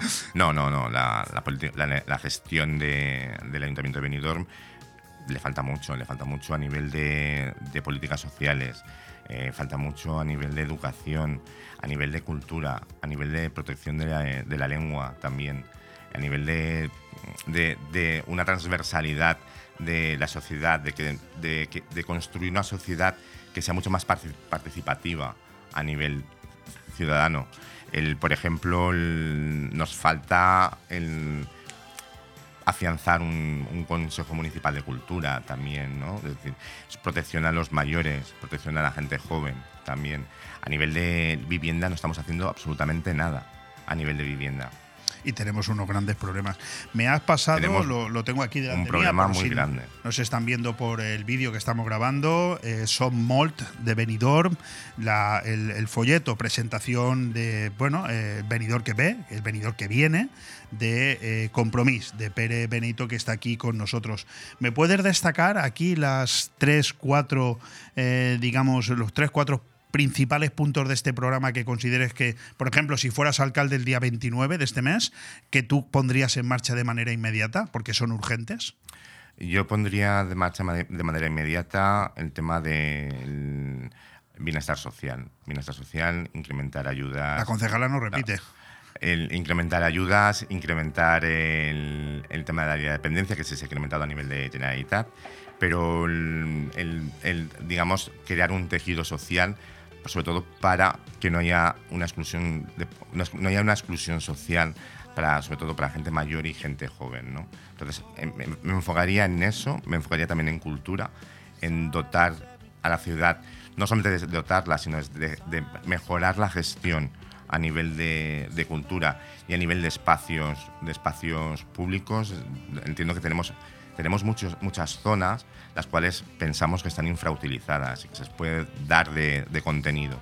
Y luego, por ejemplo, tenemos también el, el tema, tenemos tres grandes eh, bandas de música Correcto. las cuales también creemos que también están infrautilizadas. Entonces, yo creo que, que con, el, con, el, con la base o con, o con los recursos que nosotros tenemos, una buena gestión de, de los recursos puede dar mucho fruto y puede, podemos obtener mucho, mucho valor de ello. Disculpa que te lo pregunte, evidentemente no nos va a dar tiempo a hablar de todas las áreas que me hubiera gustado, nos quedan dos minutos, pero Compromís acaba de proponer que eh, temporalmente se prohíba la venta de viviendas a extranjeros. Me imagino que esto tiene algo que ver con lo que tú has dicho antes. Lo que ¿no? hemos estado comentando antes, es decir, en- es como, por- a lo mejor hacemos demagogia, pero es, por ponerte un ejemplo, es como si yo estuviera vendiendo el, el petróleo, como si regalara yo el petróleo. Nosotros tenemos un valor, que es el sol, es el clima, es la, nuestra climatología, nuestra geografía, en nuestros buenos servicios y nuestra planta hotelera. Entonces, debemos de protegerlo. Y la forma de protegerlo es intentando te- poner una limitación tanto a la oferta hotelera como a, la oferta de viviendas de segunda residencia. Es decir, si usted tiene que venir a Benidorm, usted véngase a, un an- a un apartamento turístico. Pero déjenos también un espacio para que el trabajador pueda vivir en Benidorm también. Vale, va por ahí el tema, sí. Oye, ¿cómo ves la situación que se ha creado a nivel nacional entre Podemos y Sumar? ¿Ti- ¿Tienes una valoración? Em, por lo que he estado leyendo, en- desde mi opinión muy personal, ya no Sí, es sí, por supuesto. Muy personal, a mí sí me gustaría que fueran, que fueran juntos y que, que la izquierda no se desfragmentara de la forma en que puedes fragmentar. De- depende del municipio de la provincia de Alicante, Podemos va con compromiso en algunos sitios, ¿no? Creo que mañana entrevisto aquí yo a Alternativa por la Nucía, que son Podemos y Compromiso, ¿no? Sí, exactamente. Correcto. Aquí no, aquí vais separados. No, aquí decidimos en su momento ir por separados, Y, pero y bueno, eso, hay, eso, eso se va a entender bien en- a nivel de la comunidad valenciana, que en unos sitios sí, en otros no. Sí, depende del- de la gestión y la coordinación de cada los objetivos que pueda tener cada, cada uno. Yo- nosotros nos llevamos bien con, con Podemos y de hecho esperamos, si entramos los dos, esperamos colaborar con ellos o si más adelante... Como os quedéis los dos a 100 votos del primer concejal, os vais a dar cabezazos. ¿eh? Exactamente. Pero bueno, a lo mejor es, es la semilla para decir, bueno, pues a lo mejor dentro de cuatro años vamos a empezar a trabajar ya y vamos a empezar a, a intentar dentro de cuatro años ir en coalición. Oye, ¿está desgastado el pacto del botánico a nivel comunidad valenciana o no? No, no creo. No creo que el pacto de botánico esté, esté desgastat. En, jo crec que hem de lluitar més per, per tema educatiu, per sanitat, per eh, benestar social i, de, i aprofitar el, no és una política... El que hem estat comentant d'adés, és a dir, no hem de, de fer una política cortoplacista, sinó que hem de fer una política eh, a llarg termini. Bueno, eh, en Pere, de nuevo nos hemos quedado sin tiempo, pero ya ves que nos lo pasamos muy bien aquí. Encantado de, de venir cuando queráis. Yo, no, yo encantado y, todo el ánimo, gracias por venir, eso es lo primero. Eh, todo el ánimo del mundo para que os salga bien la campaña, ojalá eh, seas concejal, porque eso nos va a permitir también que, que vengan muchas más veces por aquí, para que si estás en el gobierno nos cuentes cómo va el desarrollo de tu delegación y si estás en la oposición, pues para que nos hagas testigos, eh, los primeros, por supuesto, eso te lo exijo, los primeros. No te, para- no, no te quepa la menor duda. para, para aquí no pon- aquí no hay pestillos ni candados para nadie, a pesar del- de los tabús que muchos han soltado por ahí, ¿no? Para No, nadie. y- y yo tampoco los tengo, es decir, a mí me O sea gusta dialogar con la gente y sobre todo de, de forma constructiva, ¿no? Es la única manera de que Benidorm vaya cada día mejor. ¿no? Exactamente. Que los políticos lo hagan bien y que los medios de comunicación estamos para denunciar y para también para apoyar todo aquello que se hace bien, por supuesto. Pues muchísimas gracias y mucha suerte. A vosotros, Leopoldo. Un abrazo. Muchas gracias, gracias. Bon Radio. Nos gusta que te guste. ¿Eres de los que disfrutan de la comida? En Restaurante Le Plum combinamos placer y conocimientos. Cada mes un menú diferente lleno de sabor o crea tú la mejor combinación con nuestra espectacular carta. Entrantes fríos y calientes, pasta, risotos, suculentas carnes, pescado fresco. Restaurante La Plum pone el marco, los sabores y un ambiente muy especial. Estamos en carretera Altea La Nucía, kilómetro 5, en el 616-884468 y en www.restaurantelaplume.com. ¿Te gusta llegar a tiempo a tu destino? ¿Volver a casa tan cómodo y seguro como si fueras tú mismo el que conduces? Radio Taxi Benidorm. El mejor servicio a tu entera disposición. Descárgate nuestra aplicación Pide Taxi para el móvil y solicita un taxi de la manera más fácil. Visita nuestra web radiotaxibenidorm.com. Radio Taxi Benidorm 965862626. Hey tío, tengo hambre. ¿Dónde comemos? A esta hora está casi todo cerrado. Pues solo nos queda ir a comer a algún local de comida rápida. Pero no te has enterado. En Restaurante Vía Parque, cocina abierta todo el día y su menú casero por 9,90 euros. Pues vamos para allá. ¿Dónde está? En Vía Parque, en Benidorm, con fácil aparcamiento. Síguelos en redes sociales. Restaurante Vía Parque, abierto todos los días de lunes a domingo. Seguro que no te arrepentirás. Acabar con esa era sobre la una. Quería picar algo, yo quería comer. Me pusimos en la barra mano a mano los dos. Ando besándole a repetir otra vez. Yo con esto ya he comido. Me voy. ¿Cómo dice?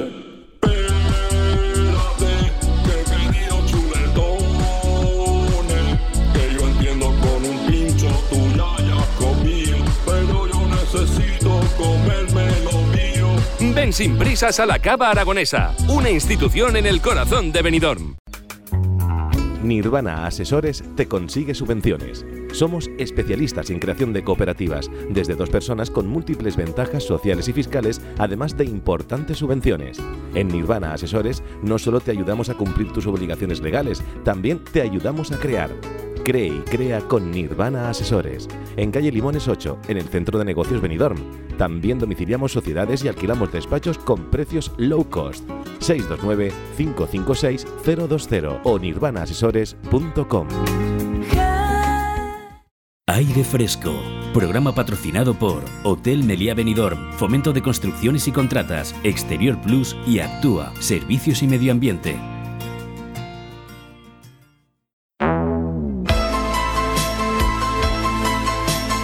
Tondi, el rincón del cine. Con Carlos Dueñas. El aleteo de las alas de una mariposa se puede sentir al otro lado del mundo. Este proverbio chino es el origen, junto a las investigaciones del matemático y meteorólogo Edward Lorenz, de una de las más cinematográficas teorías físicas, el efecto mariposa. Según este concepto vinculado a la teoría del caos, el aleteo de un insecto en Hong Kong puede desatar una tempestad en Nueva York, pero ¿es posible que el aleteo de una mariposa en Sri Lanka pueda provocar un huracán en Estados Unidos?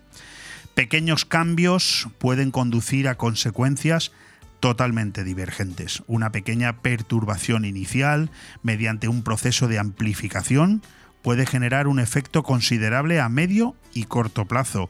El movimiento desordenado de los astros, el desplazamiento del plancton en los mares, el retraso de los aviones, la sincronización de las neuronas, todo son sistemas caóticos o dinámicos no lineales. La, la, naturaleza está llena de sistemas caóticos, como por ejemplo el clima, las poblaciones animales, las epidemias o el mercado de valores la teoría del caos y el efecto mariposa vienen a explicar que algo tan complejo como el universo, un sistema caótico flexible, es impredecible. La teoría del caos explica sistemas como la atmósfera o las condiciones climatológicas que impiden realizar pronósticos del tiempo fiables más allá de tres días y es particularmente útil para abordar el estudio de los fenómenos sociales difíciles de resolver en términos de relaciones lineales causa-efecto. Y así podríamos seguir durante largo tiempo hablando de ese efecto mariposa, que no es otra cosa que el programa Tondi que podremos escuchar esta noche. Pero antes dejarme que salude al conductor de este espacio de colaboración, Tondi, el Rincón del Cine, a nuestro amigo, director y presentador de este programa de radio, Tondi, todo nos da igual. Carlos, ¿qué tal estás? Muy buenas, pues aquí eh, vamos ya deseando entrar contigo y, esta noche, vamos, que toca todo de las 12. El efecto mariposa, las pequeñas cosas pueden generar grandes cambios. Y yo, pues como siempre, anonadado contigo, Carlos, queriendo entender cómo has conseguido que de una cosa que todos conocemos y de la que hemos oído hablar mil veces, hayas conseguido concluir un programa de tres horas en la que de nuevo tus ocho invitados y colaboradores te hablan todos de ello, incluyendo a Concha Vara, que es la invitada especial, y dónde está el misterio. Seguro que me sorprendes. Bueno, evidentemente, eh, hombre, más misterio que esto, porque vamos, yo creo que todas las personas, los que nos escuchan, tú, yo y todos, eh, somos un cúmulo de decisiones que hemos tomado en nuestra vida y que nos han ido llevando de aquí para allá, que nos han afectado a nosotros y a nuestro entorno, ¿no? Eh, esos efectos colaterales, ¿no? Que siempre tiene todas las decisiones que tomas, para bien y para mal, ¿no? Entonces, eh, bueno, pues imagínate el efecto mariposa. Desde, por ejemplo, una rueda de prensa un poco torpe de un funcionario allá en el año 89, pero provocó la caída del muro de Berlín. O sea, fíjate. Es cierto, cierto, sí. No, no, totalmente. Eh, y luego también, por ejemplo, eh, hablaremos de Alejandro Magno, ¿no? que, por una casualidad, por, por poco se, se, libró de una muerte segura por una, casualidad. De, Enrique VIII también hablaremos. Hablaremos de, ese efecto mariposa ¿no? que provoca a veces también el que, el que, por ejemplo, fíjate, ven hasta nuestro querido Adrián Sánchez hablar de Michael Jackson, que ya hemos hecho casi una sección fija de Michael Jackson. Eh, entonces, eh, hablarnos de, eh, cuál, fue ese, cuál fue ese efecto mariposa para, para también estrellas de Hollywood, cantantes, estrellas de la música, como Michael, ¿no? de que, por ejemplo, una vez escuchando algo, dijo, ah, pues yo quiero ser cantante, ¿no? O sea, ¿en quién se inspiró? Y hay, hay ejemplos alucinantes, ¿no? Y evidentemente, eh, si hay efecto mariposa, eh, Leopoldo, estoy seguro que tú y yo también, y todos los que nos oyen, también tenemos el efecto contrario, el efecto capullo, ¿no? Que es lo que antes, antes de la mariposa, ¿no? es que sí. ya estaba esperando tu salida de tono, porque si no. No, llega... no, el efecto, el efecto capullo también, ¿no? O sea, ¿cuántas veces, cuántas veces, podríamos aquí hablar horas, digamos, ojalá no hubiese conocido a tal persona, ojalá no hubiese estado en aquel sitio aquel día. Pues sí, sí, sí, No, pero yo a mí me encanta que, que, entres tú en antena porque, porque Ale Ronzani yo no consigo que, que, esté atento a mí ni de coña, nunca.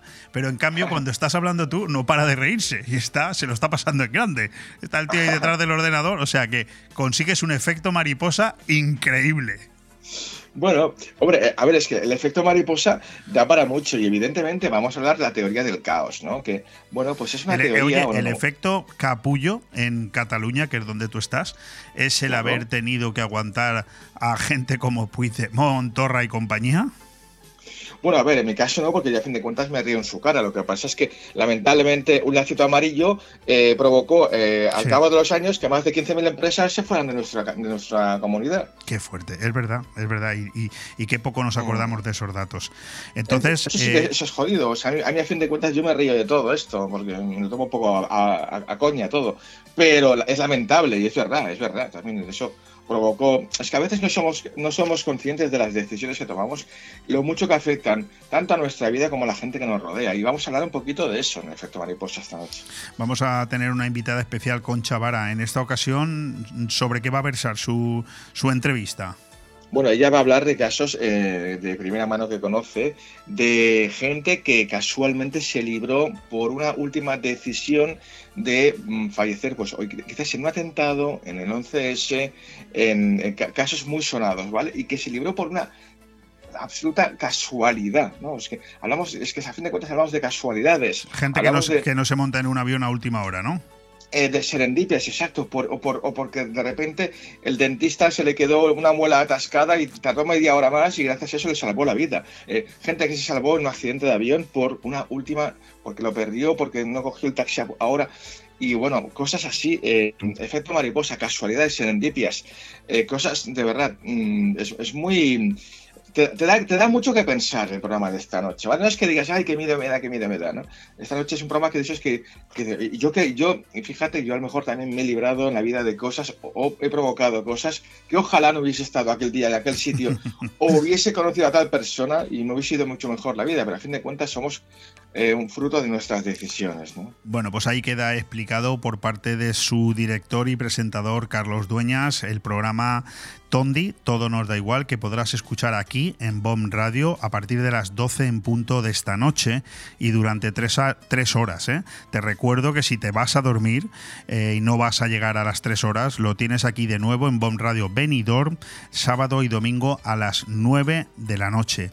También eh, suele ser habitual que Carlos Dueñas si tenemos tiempo y hoy lo tenemos, nos haga un adelanto del Tondi de la próxima semana, que yo creo que, bueno, pues no deja puntada sin hilo, como no podía ser de otra manera, pues nuestro infalible Carlos Dueñas, eh, a la hora de seleccionar los temas y hacerlos coincidir con sus correspondientes fechas, como habrás ya imaginado, y si no te lo digo yo, Tondi de la semana que viene se titula Eurovisión. En fin, no creo que necesite mucha presentación, ¿no? Bueno, es que es un clásico. Cada año hacemos un, un bueno, un Tondi de Eurovisión y la verdad es que tiene mucho éxito. Nos, nos, lo piden otra vez cada año y los amigos, los oyentes de Tondi. Y este año no vamos a defraudar. De hecho, tenemos a un invitado, bueno, a varios, ¿no? Entre ellos Juanma Fernández, creador de Blooper, ¿no? La sección de televisión del diario El Español digital, uno de los más eh, leídos, ¿no? Eh, y es un experto en Eurovisión, tan experto que incluso hasta participó en el Benidorm Fest, estuvo de candidato. Bueno, es lo, es lo, que te iba a decir. Como ya te habrás imaginado, la palabra Eurovisión está muy, muy vinculada a esta ciudad de Benidorm, por lo menos en claro. los dos últimos años. Por supuesto. Y hablaremos un poquito de, todos nuestros expertos. De, de, hecho, tenemos siempre a Joseba Rodríguez, que es un eurofan incondicional, que está ya, eh, estará ya la semana que viene en Liverpool, eh, viviendo en primera mano todo aquello. Y nos va a hablar también de, cómo se está la cosa a última hora, las apuestas, qué, qué posición puede tener España más o menos en todo esto, cuáles son las grandes favoritas y los grandes, mmm, digamos, fiascos también, ¿no? Que los hay este año. Y evidentemente hablaremos también, ojo, de misterio y de música, de, de, cantantes malditos, cantantes que murieron en el escenario. Hablaremos de música, cantantes, pero sobre todo de Eurovisión. Bueno, de eso y de Blanca Paloma, que ya calienta las alas para Eurovisión y además que esta artista ilicitana, ganadora en esta ocasión del Benidorm Fest, ofreció un concierto de despedida en Madrid antes de su viaje al Festival de la Canción que en este momento se estará produciendo. Nosotros desde aquí, desde Bon Radio, es muy posible que tengamos también algún programa especial la semana que viene coincidiendo con la fecha de Eurovisión. Está por confirmar, pero ya te adelanto que si es así, me gustaría también que, entraras en directo y nos hicieras algún comentario. Pero no quiero que se nos escape el tiempo, que hoy íbamos bien, y vámonos ya, eh, Carlos, con tu permiso, a los tres estrenos de cine que nos mm. recomiendas para este, para este fin de semana, empezando por esa super película. Digo super porque seguro que es la que más se va a ver este fin de semana. A mí no me gusta, pero yo tengo que, que decirlo. Guardianes de la Galaxia, volumen 3, una película muy larga, de dos horas y media, lógicamente estadounidense, de los estudios Marvel, pura ciencia ficción, pero lo que yo no sé, Carlos, es si es la mejor película de la trilogía. ¿Tú cómo lo ves? Bueno, según algunos críticos, que evidentemente Marvel tiene mucho poderío, ¿no? Y a veces también eh, paga, eh, digamos, eh, ya sabes tú, ¿no? Con favorcitos a muchas, claro. a muchos críticos para que digan, oh, esta, la, la, mejor película de Marvel de la historia. Esta ha sido, esta sin duda a dudas es la mejor. No, a ver, está bien. A los fans de Guardianes de la Galaxia les va a gustar está bien, está genial. Aparte, están todos los actores, todos los personajes y siempre la dirige James Gunn, que es, eh, de hecho, es el subdirector, o sea, el, el, vicepresidente ¿no? de Marvel ahora mismo. O sea que, eh, yo qué sé, es, es, una película, estas talones, estas talones ya yo la veo, me da igual, a mí me da igual. Bueno, pues ya me la contarás porque yo en mi casa tengo también alguien que la ve, pero no una, sino 20 veces eh, a lo largo oh. de los años. Pero yo soy, bien, ¿eh? yo soy incapaz porque veo estas películas y cuando ha terminado, aparte de que ya llevo durmiendo un buen rato, no me he enterado de nada, o sea, no sé por dónde van, ¿sabes? Así de claro te lo digo, pero en cualquier caso, oye, que tenga mucho éxito. Vamos a pasar a la siguiente, la única de las tres española que tenemos como estreno de cine este fin de semana. Se titula Asedio. Es una película de bueno pues de una hora larga una hora cuarenta eh, una hora cuarenta también un poco larga un thriller que con, con, tintes policíacos dramáticos basada en hechos reales a mí me da la sensación de que estamos hablando de una película que es una crítica al sistema policial español no bueno, sí, es una película. Además, me mola mucho el cartel. La verdad es que se lo han currado muy, mucho. Me, me encanta. Está muy es chulo, muy, sí, muy ochentero, muy, muy John Carpenter. Y la verdad es que está muy bien esta película. Miguel Ángel Vivas es un experto eh, siempre ha, ha, hecho muchas series de televisión, muchos thrillers, ya es un, un, experto en este género, ¿no? Y la verdad es que está muy bien esta película, mm, la verdad es que me, me impresionó bastante cuando la he visto. Y con Natalia de Molina, la verdad también está fantástica, la prota, yo es que me ha sorprendido mucho. Y la verdad es que para ser, eh, ya te digo, eh, no te digo, hay que pasar una españolada, ¿no? Porque ya estamos, estábamos ya un poquito hartos de que cada semana llegaba una, una comedieta con sí. el, el, Santiago Segura de turno, el, el, Ernesto Sevilla, también un poquito de cine de género también mola, la verdad. Bueno, y sí, sí, no, no, dime, dime, perdona. No, no, que es una buena recomendación sin lugar a dudas. Perfecto, pues con esa información nos quedamos para pasar al tercero de los estrenos recomendados por Carlos Dueñas, The Lost King, una película de una hora y 48 minutos inglesa, eh, un drama, y donde se descubren los restos de Ricardo III, y a partir de ahí parece que se construye una película con también con mucha crítica, pero no sé si positiva o, o regular, no sé, ¿tú la has podido ver? Sí, aparte es que, joder, es que la dirige Stephen Fry, es un respeto, ¿no? O sea, un tío que ya lleva, está ya mayorcito ahora, bueno, está un poco ahí, pegando ahí a un... Hay puntada cuando puede, pero que, oye, es el director de Las Amistades Peligrosas, de, de grandes clásicos, ¿no? La, de Queen, La Reina, ¿no? Y es una película inglesa, eh, bien hecha, eh, basada en, hechos reales. Y la verdad, no te, quizás me hubiese gustado un poquito más que, hubiese sido más eh, en, en, torno a la, protagonista, ¿no? A la Sally Hawkins, me, encanta, me encanta esta tía y la verdad es que, bueno, mm, está muy bien. O sea, Stephen Frears es una garantía, una buena película sin lugar, a dudas. Pues con eso nos quedamos, Carlos. Guardianes de la Galaxia, volumen 3, Asedio, película española, y The Lost King como los tres estrenos para este próximo fin de semana. Nos despedimos ya de Carlos Dueñas, no sin antes recordar que esta noche, a las 12 en punto de la noche, tendremos Tondi, todo nos da igual, el efecto mariposa. ¿Alguna cosa que añadir, Carlos? Pues nada, que atentos, porque después de escuchar Tondi eh, nos da a reflexionar eh, cuál fue nuestro efecto mariposa y nuestro efecto capullo, ya lo veréis. Fantástico, con eso nos quedamos. Un fuerte abrazo, Carlos, hasta la próxima Venga. semana. Chao, adiós, chao. Bon Radio. Nos gusta que te guste. Llorca Group, construyendo con altos estándares de calidad desde 1971. Estamos creciendo de manera exponencial, implantándonos en todo el territorio nacional, gracias a la planificación y el esfuerzo de un gran equipo. Una ilusión que se refleja en nuestros principales trabajos, planta hotelera y exclusivas villas de lujo. En Llorca Group llevamos la construcción en nuestro ADN. Llorca Group, vocación constructiva. Visita llorcagroup.com.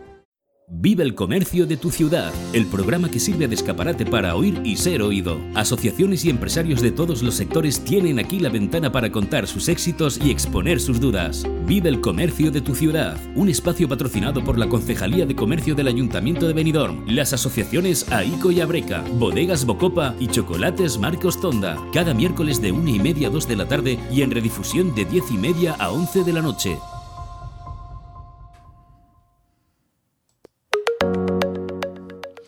Entramos ya en la última media hora de este aire fresco de hoy miércoles 3 de mayo y entramos en Vive el Comercio de tu ciudad. Seguimos por tanto con nuestro artículo Transformación Digital en Retail. Después de ver cómo se erosionan los márgenes debido al crecimiento del comercio electrónico, la disminución de las visitas a los centros comerciales, el éxito de los modelos de bajo coste, el cambio en los hábitos de consumo y muchos otros factores, la actual crisis acelera aún más estos cambios. Los minoristas han experimentado con innumerables formas de responder a las nuevas expectativas de los compradores, unir las experiencias de compra digitales y físicas, probar nuevas experiencias de compra, manejar mejor los procesos, etc. La industria minorista se encuentra entre los sectores más influidos por la digitalización, por varias razones, a medida que cambia hacia modelos más orientados a los servicios. El panorama minorista cambia rápidamente a medida que el comercio electrónico toma fuerza con Amazon y Alibaba a la cabeza y se impone la disrupción digital, definida como la velocidad de adopción de nuevas tecnologías. La comodidad y el precio, factores importantes para el consumidor, pueden optimizarse eh, mediante la digitalización, así como ofrecer una experiencia de cliente atractiva y personalizada que facilite la conversión.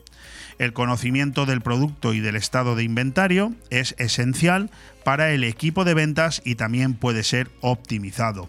Al mismo tiempo, el comprador se apoya en las opiniones de otros para tomar sus decisiones de compra. Las opiniones influyen en sus comportamientos de compra a través de las redes sociales y de otras plataformas. En el plano físico, el consumidor valora la experiencia en la tienda, el diseño y la tecnología, las opciones de entrega y la sostenibilidad. La necesidad de digitalización proviene principalmente de un cambio en el comportamiento del consumidor, pero no porque el consumidor de hoy sea digital, ya que la mayoría de las transacciones de venta sigue ocurriendo dentro de la tienda, sino porque el 90% de la investigación previa a la compra se realiza en línea y los compradores usan sus teléfonos móviles mientras compran en el establecimiento físico. ¿Qué es la transformación digital en la pyme comercial? La transformación digital significa el uso de tecnologías digitales para crear innovaciones comerciales que alteren la industria existente o creen otra completamente nueva. Piensa, por ejemplo, en cómo Spotify consiguió que los medios físicos para escuchar música se volvieran obsoletos o cómo usa Uber la tecnología para conectar a las personas que necesitan transporte con las que tienen automóviles. En ambos casos, la industria afectada cambió de forma radical. Sin embargo, el comercio minorista tiene algo que no se puede cambiar. Al final implica la transferencia de bienes físicos reales al consumidor. Todavía no se puede digitalizar un pantalón. Este pequeño detalle es lo que hace que muchos minoristas no piensen que la transformación digital les afecta. Sin embargo, sin la adopción de herramientas digitales será imposible para las empresas mantenerse en el mercado y afrontar la competencia. Si te fijas en cómo los consumidores adquieren productos hoy en día, observamos que prácticamente todas las partes del viaje del cliente se están digitalizando, excepto la última parte de la transferencia de bienes, sobre todo en productos que es importante tocar o probar. Ahora, el consumidor no necesita ir a la tienda para obtener información sobre el producto. El modelo minorista basado en transferir un bien del proveedor o la fábrica al consumidor ya no es importante. Para tener éxito en este modelo basado en el producto, el comerciante debía comprar barato, vender caro y optimizar todo lo demás. Pero el beneficio y la diferenciación en cada uno de estos pasos está siendo eliminado por la transformación digital. Comprar barato para un pequeño negocio sin mucho volumen no resulta fácil.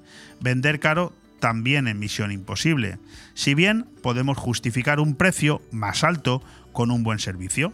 Este tendrá que sobrepasar lo que ya se supone un estándar innegociable para el comprador.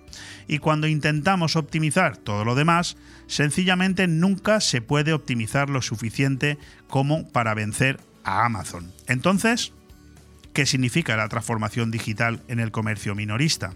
En realidad, lo fundamental es pasar del modelo centrado en el producto a uno centrado en el cliente. En lugar de comprar barato, vender caro y optimizar el resto, los minoristas tienen que centrarse en la cadena de valor digital, en recopilar datos sobre productos y clientes para convertir esos datos en conocimientos y desarrollar acciones en base a la información y la comprensión de la misma. De esta manera, podrás crear nuevos servicios para tus clientes, nuevos tipos de participación y satisfacer con más certeza sus necesidades. Este sería el concepto de transformación digital, pasando de un modelo comercial basado en el producto a un modelo basado en la información, que se centra en el cliente. Para llevar a cabo esta, transformación debemos entender la tecnología como un facilitador que nos proporciona flexibilidad y que nos ayuda a convertir los datos en conocimiento, inspirándonos acciones innovadoras. Bon Radio. Nos gusta que te guste. Porque son momentos para compartir, comparte felicidad. Chocolates Marcos Tonda. Comparte con tus clientes, empleados, con la familia y amigos sus exquisitos chocolates tradicionales y gourmets o los nuevos lotes combinados con productos tradicionales. En Villajoyosa, partida Torres junto Rotonda del Puerto y en el centro de Benidorm, calle Alameda Blue, espacio gourmet Marcos Tonda. El prestigio de una marca garantiza la calidad. Chocolates Marcos Tonda. Momentos para compartir. El movimiento se demuestra bailando. En Estudio de Danza Pati Mora disfrutarás del baile con nuestros cursos de hip hop, street dance, baile español, flamenco, sevillanas o ballet clásico. Y no te pierdas las novedades en cursos de contemporáneo, zumba, Broadway y pilates. Por edad a partir de 3 años y durante todas las tardes. Reserva ya tu plaza llamando al 658 38 35 61. Estudio de Danza Pati Mora, calle Santa Cristina 2, Benidorm.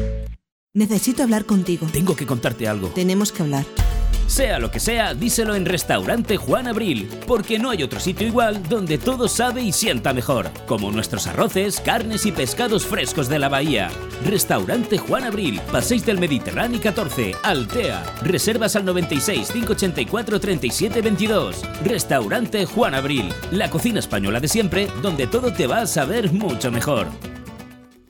El cambio climático es un reto global que afecta especialmente a la comunidad valenciana. Afortunadamente, su ciudadanía, empresas e instituciones han decidido ponerse en movimiento, adoptar los compromisos necesarios para generar un clima de responsabilidad compartida capaz de inspirar a millones. Descubre cómo en climasparaelcambio.es, una iniciativa de Hidracua y sus empresas participadas.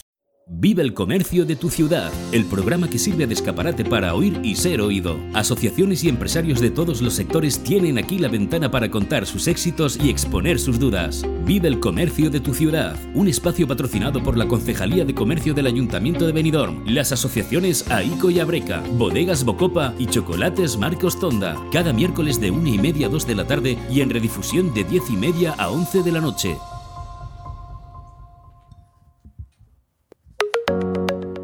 Pues continuamos ya en la recta final de este aire fresco de este miércoles 3 de mayo. Venimos de saborear un estupendo eh, fin de semana largo en el que no solamente hemos tenido el 1 de mayo que ha caído el lunes, sino el 2 de mayo que es fiesta en Madrid. De alguna manera siempre hemos sido conocidos como la playa de Madrid y hay muchos datos que analizar, además de una serie de coincidencias de efemérides que dan sentido a que nuestro invitado de hoy sea Juan Miguel Herrada. Es que llevo detrás de él para que venga aquí al estudio hace ya unas cuantas semanas, pero creo que hemos dado en la clave porque verás tú cómo hay una serie de fechas que coinciden para ser todas comentadas. Estamos hablando de un profesional que ha dedicado toda su vida al ocio, al ocio de venidor, a la defensa del ocio en venidor.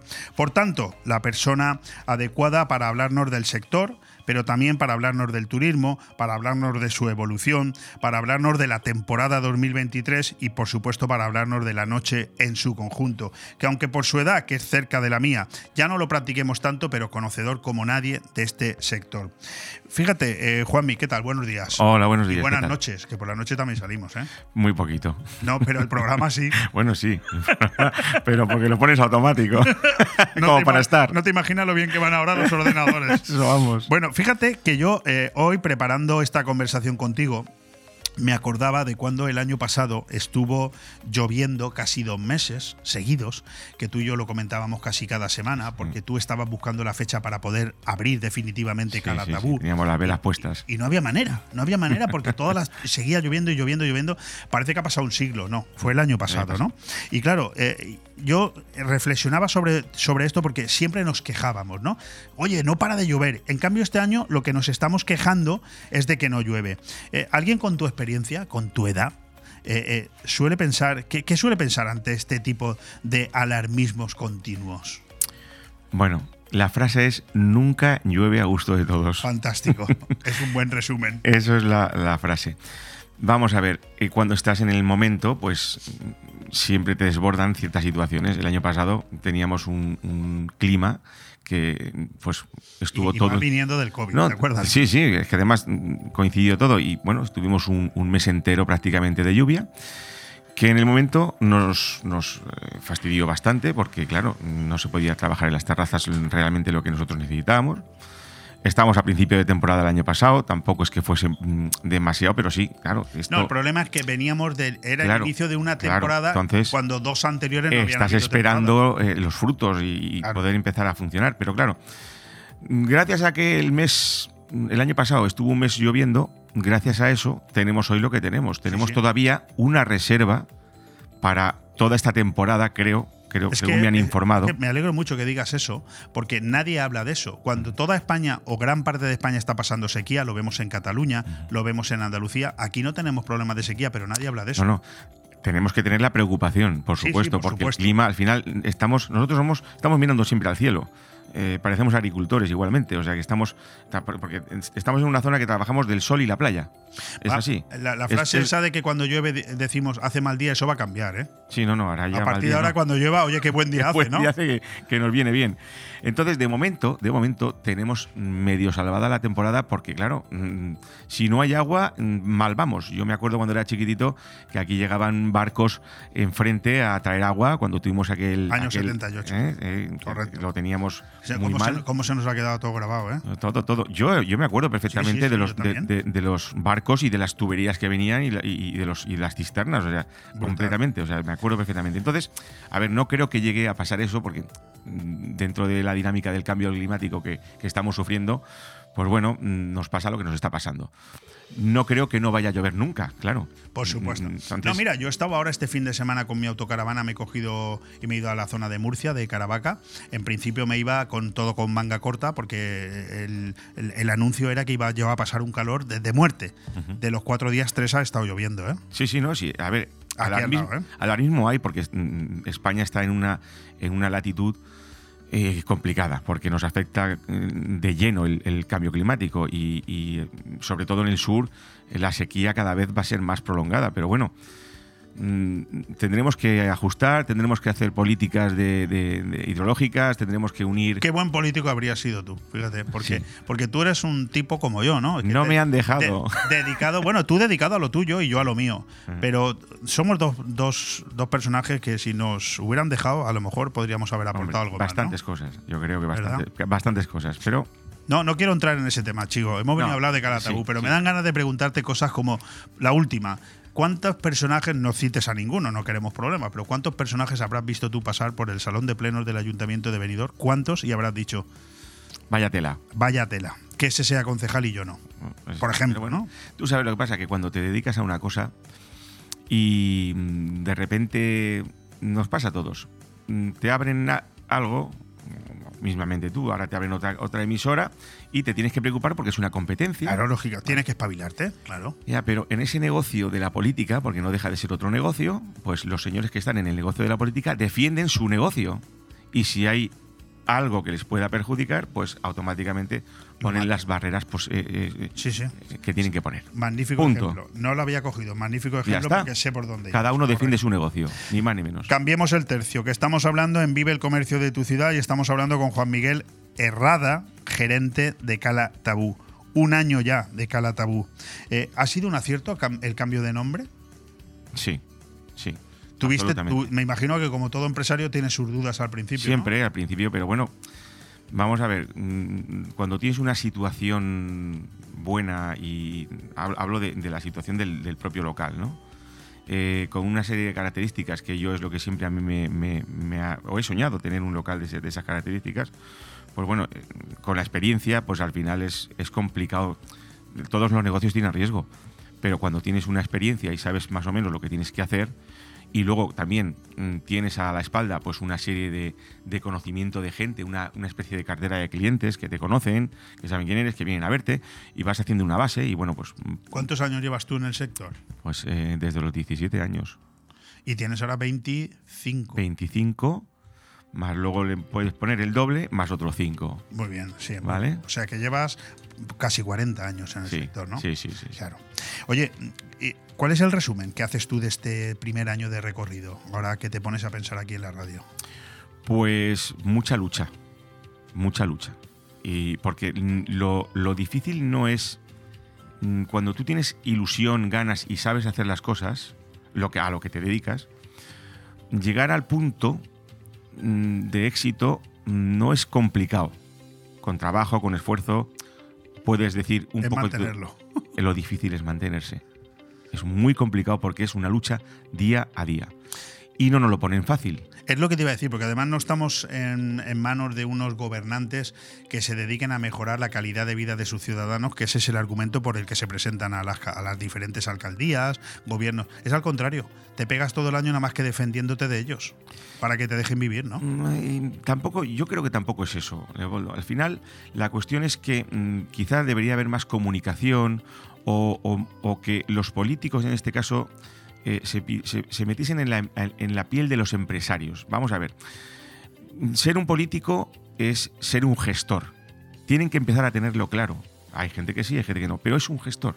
Y entonces los ayuntamientos, los, los gobiernos, da igual locales, eh, diputaciones, gobiernos, son grandes empresas y, tal, y como tales hay que llevarlas. Entonces tiene que haber grandes profesionales. Detrás de cada político tiene que haber muy, muchos y grandes profesionales para gestionar todos los recursos De eso carecemos, eh, lo siento, pero. y es complicado, Carecemos. porque en España tenemos lo que tenemos y, y tenemos esta educación. Acabamos de leer que este pasado fin de semana ha sido de locura para las discotecas en Ibiza. Eso lo he leído yo y además con plena satisfacción.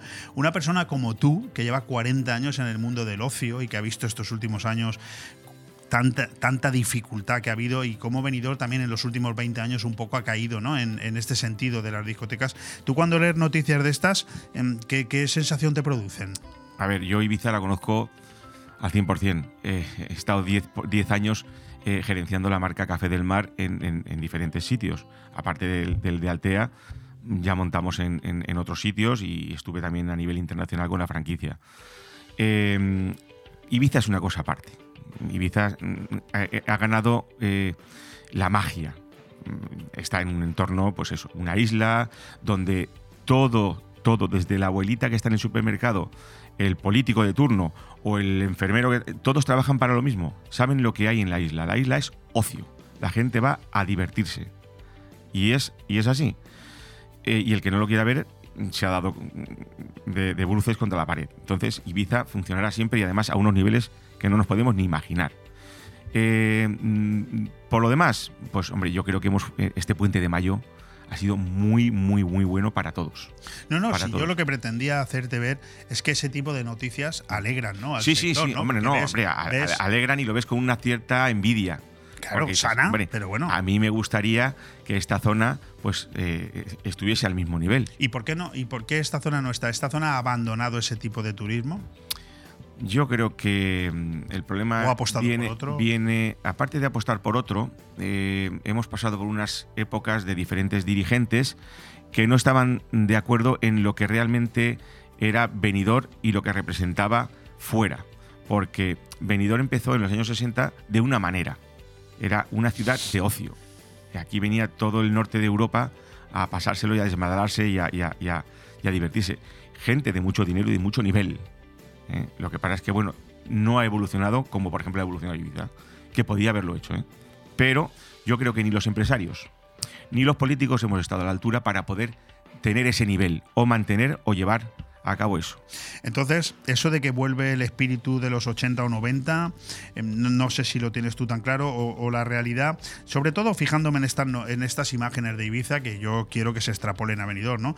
Pero mm, la, la noche nunca ha perdido su encanto, ¿no? Lo que le hace falta es que, se que haya infraestructura para celebrarla, ¿no? A ver, mm, Benidorm desde unos estos últimos eh, años está cogiendo mucha fuerza. Eh, Benidorm Fest, por ejemplo, se está haciendo fantásticamente. Yo creo que nos está dando una fuerza eh, muy fuerte y, y- y aparte una imagen cambiada completamente de modernidad. ¿Estamos recuperando quizás ese turismo? Mm, estamos recuperando nuevas Los, los generaciones. festivales también del verano. Estamos, estamos recuperando las nuevas generaciones. Vamos a ver esas nuevas generaciones cómo vienen de educadas, cómo vienen de principios, cómo vienen mm, de for- educados a nivel de forma de divertirse, eh, qué modas hay, qué música hay, porque claro, mm, la cultura de, de ocio Sí. va acompañada pues, de muchas cosas.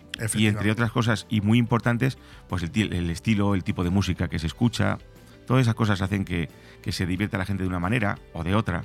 ¿Me explico? Entonces, bueno, pues todo influye. ¿eh? ¿Cómo, ¿Cómo ha sido la Semana Santa eh, viniéndonos hacia aquí en, en Calatabú? Porque aquí hemos tenido ya empresarios que nos han dicho que la Semana Santa ha sido un espectáculo, ¿no? Sí, no, no, se ha trabajado. yo- eh, esta zona, bueno, yo creo que en casi todas las zonas de.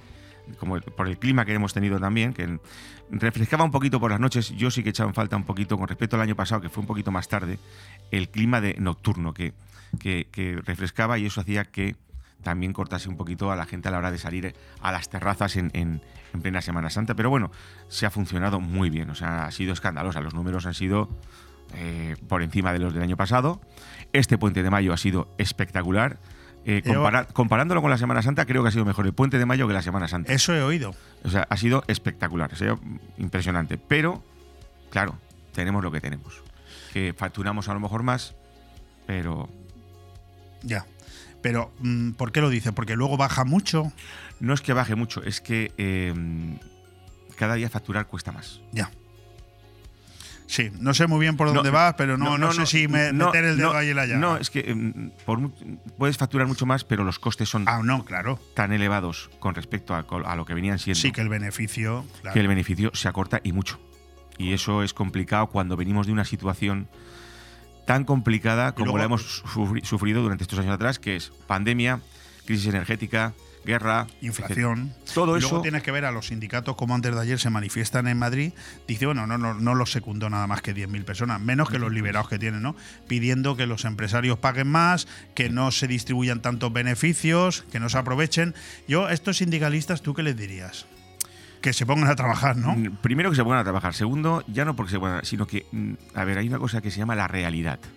Y esa no la podemos cambiar nadie. O sea, tú puedes estar soñando, un, o sea, estar viviendo un sueño, no querer darte cuenta de las cosas, pero al final hay una realidad. Oye, tenemos un, un gobierno que, que nos fría impuestos Entonces, y que sí, insulta a pero- los Pero, empresarios. pero yo creo que es que cualquier, mm, fíjate, yo creo que cualquier gobierno ya no es que mm, menosprecie o insulte a, a- a- que es verdad que mm, creo que las empresas ahora mismo el empresario, las, las empresas son como el, el- el- el renegado, ¿no? El demonio, es, sí. es- es el malo, el que cuando debemos de ver que las empresas con sus dueños, con sus empresarios, con sus empleados y con sus servicios son todo uno. Todos comemos de esa tarta. Y como no nos demos cuenta de que todos comemos de ello y tenemos que cuidarlas, pero no cuidarla el empresario y defenderla, que, que al final el empresario eh, apuesta, invierte y arriesga su patrimonio, sino que además los empleados deben de ver, por supuesto, siempre en las condiciones que, oye, no se trata de explotar a nadie, sino tienen que cobrar sus sueldos. Totalmente tienen de acuerdo. Tienen que además, yo creo que además los empleados deben estar siempre comisionados para que mm, tengan gana, ilusión. sí, tal. iniciativa. Pues deben de cuidar también las empresas, porque es que es de donde, se- de donde, donde comemos todos. No podemos pretender lo que pasa siempre, que es eh, subvención, extras y no voy a trabajar. Oye, eh, Juanmi, mm, que no quiero que nos enzarcemos en eso. Para mí, eh, mi impresión es que Calatabú es el local que más se mueve en cuanto a actividad, pero de toda la comarca. O a lo mejor yo estoy despegado de otros y no lo, percibo. Pero, pero de verdad, tengo esa sensación de que no paráis de hacer cosas, ya no me atrevo a decir a diario, pero vamos, todos los fines de semana con diferentes espectáculos. Eh, ¿Es necesario estar haciendo cosas de manera constante? Mira, mm, hay veces que haces cosas y no tienen el resultado que a ti te gustaría o el que debería de tener. Pero sí que es necesario. Mm, Yo creo que sí, que de, los, de, de lo que es la comarca, puede ser que sea el local que más actividad, o, no, no actividad, sino que oferte Sí, tantos eventos y, y- y los, y los anuncie, que igual a lo mejor, mm, perdona, mm, estamos todos, hay muchas empresas de ocio que se están moviendo y que además funcionan perfectamente y funcionan muy bien y tal, pero a lo mejor el despliegue de publicidad que se hace en Calatabú no es, o sea, es, es mayor, ¿vale? Eh, eso es una forma de llevar cada uno sus cosas. A mí me gusta que est- estar siempre en, en- en la picota. Y, y es la única manera, como te dije, que lo complicado es O sea, eso de que cuando alguien te dijo a ti, no, no te preocupes, si con tener el local donde lo tienes en un buen lugar ya es suficiente. No, Nanay, ¿no? no, no, no, no, no. Es, es el 50%, pero con el 50% no se come. Oye, ¿aporta Calatabú vida a su entorno? ¿Y eso no te lo agradece nadie? Pregunto. A ver, yo no espero agradecimientos. o sea, No, bien, de acuerdo, pero ¿aporta? Pero, pero aportar, evidente- evidentemente, eh, aporta mucha vida. Nosotros hacemos muchísimas actividades. Nosotros cada sábado, en verano, cada dos sábados tiramos un fuego- fuegos artificiales, hacemos eh, actividades de, de música, de cantantes en directo, de Te lo voy a disjockeys. preguntar de otra manera. Si Calatabú estuviera cerrado, aquella zona tendría menos gente los fines de semana. Sí, por supuesto. O sea, Calatagüe es un referente mm, que, que nació un poquito antes de la pandemia, pero en la pandemia se hizo muy grande con el tema de Baby Shark y después se mantuvo con el tema de Calatagüe. Y eh, mm, vamos a ver, es indudable que Zara es una, por decir marcas, ¿vale? No quiero. No, no pasa nada. eh, es una que lo- en, en un centro comercial. Lo que oye, la vida. te necesito porque tú Lo eres que una- hace que lleguen otras Eres marcas. una locomotora, como otras muchas marcas más.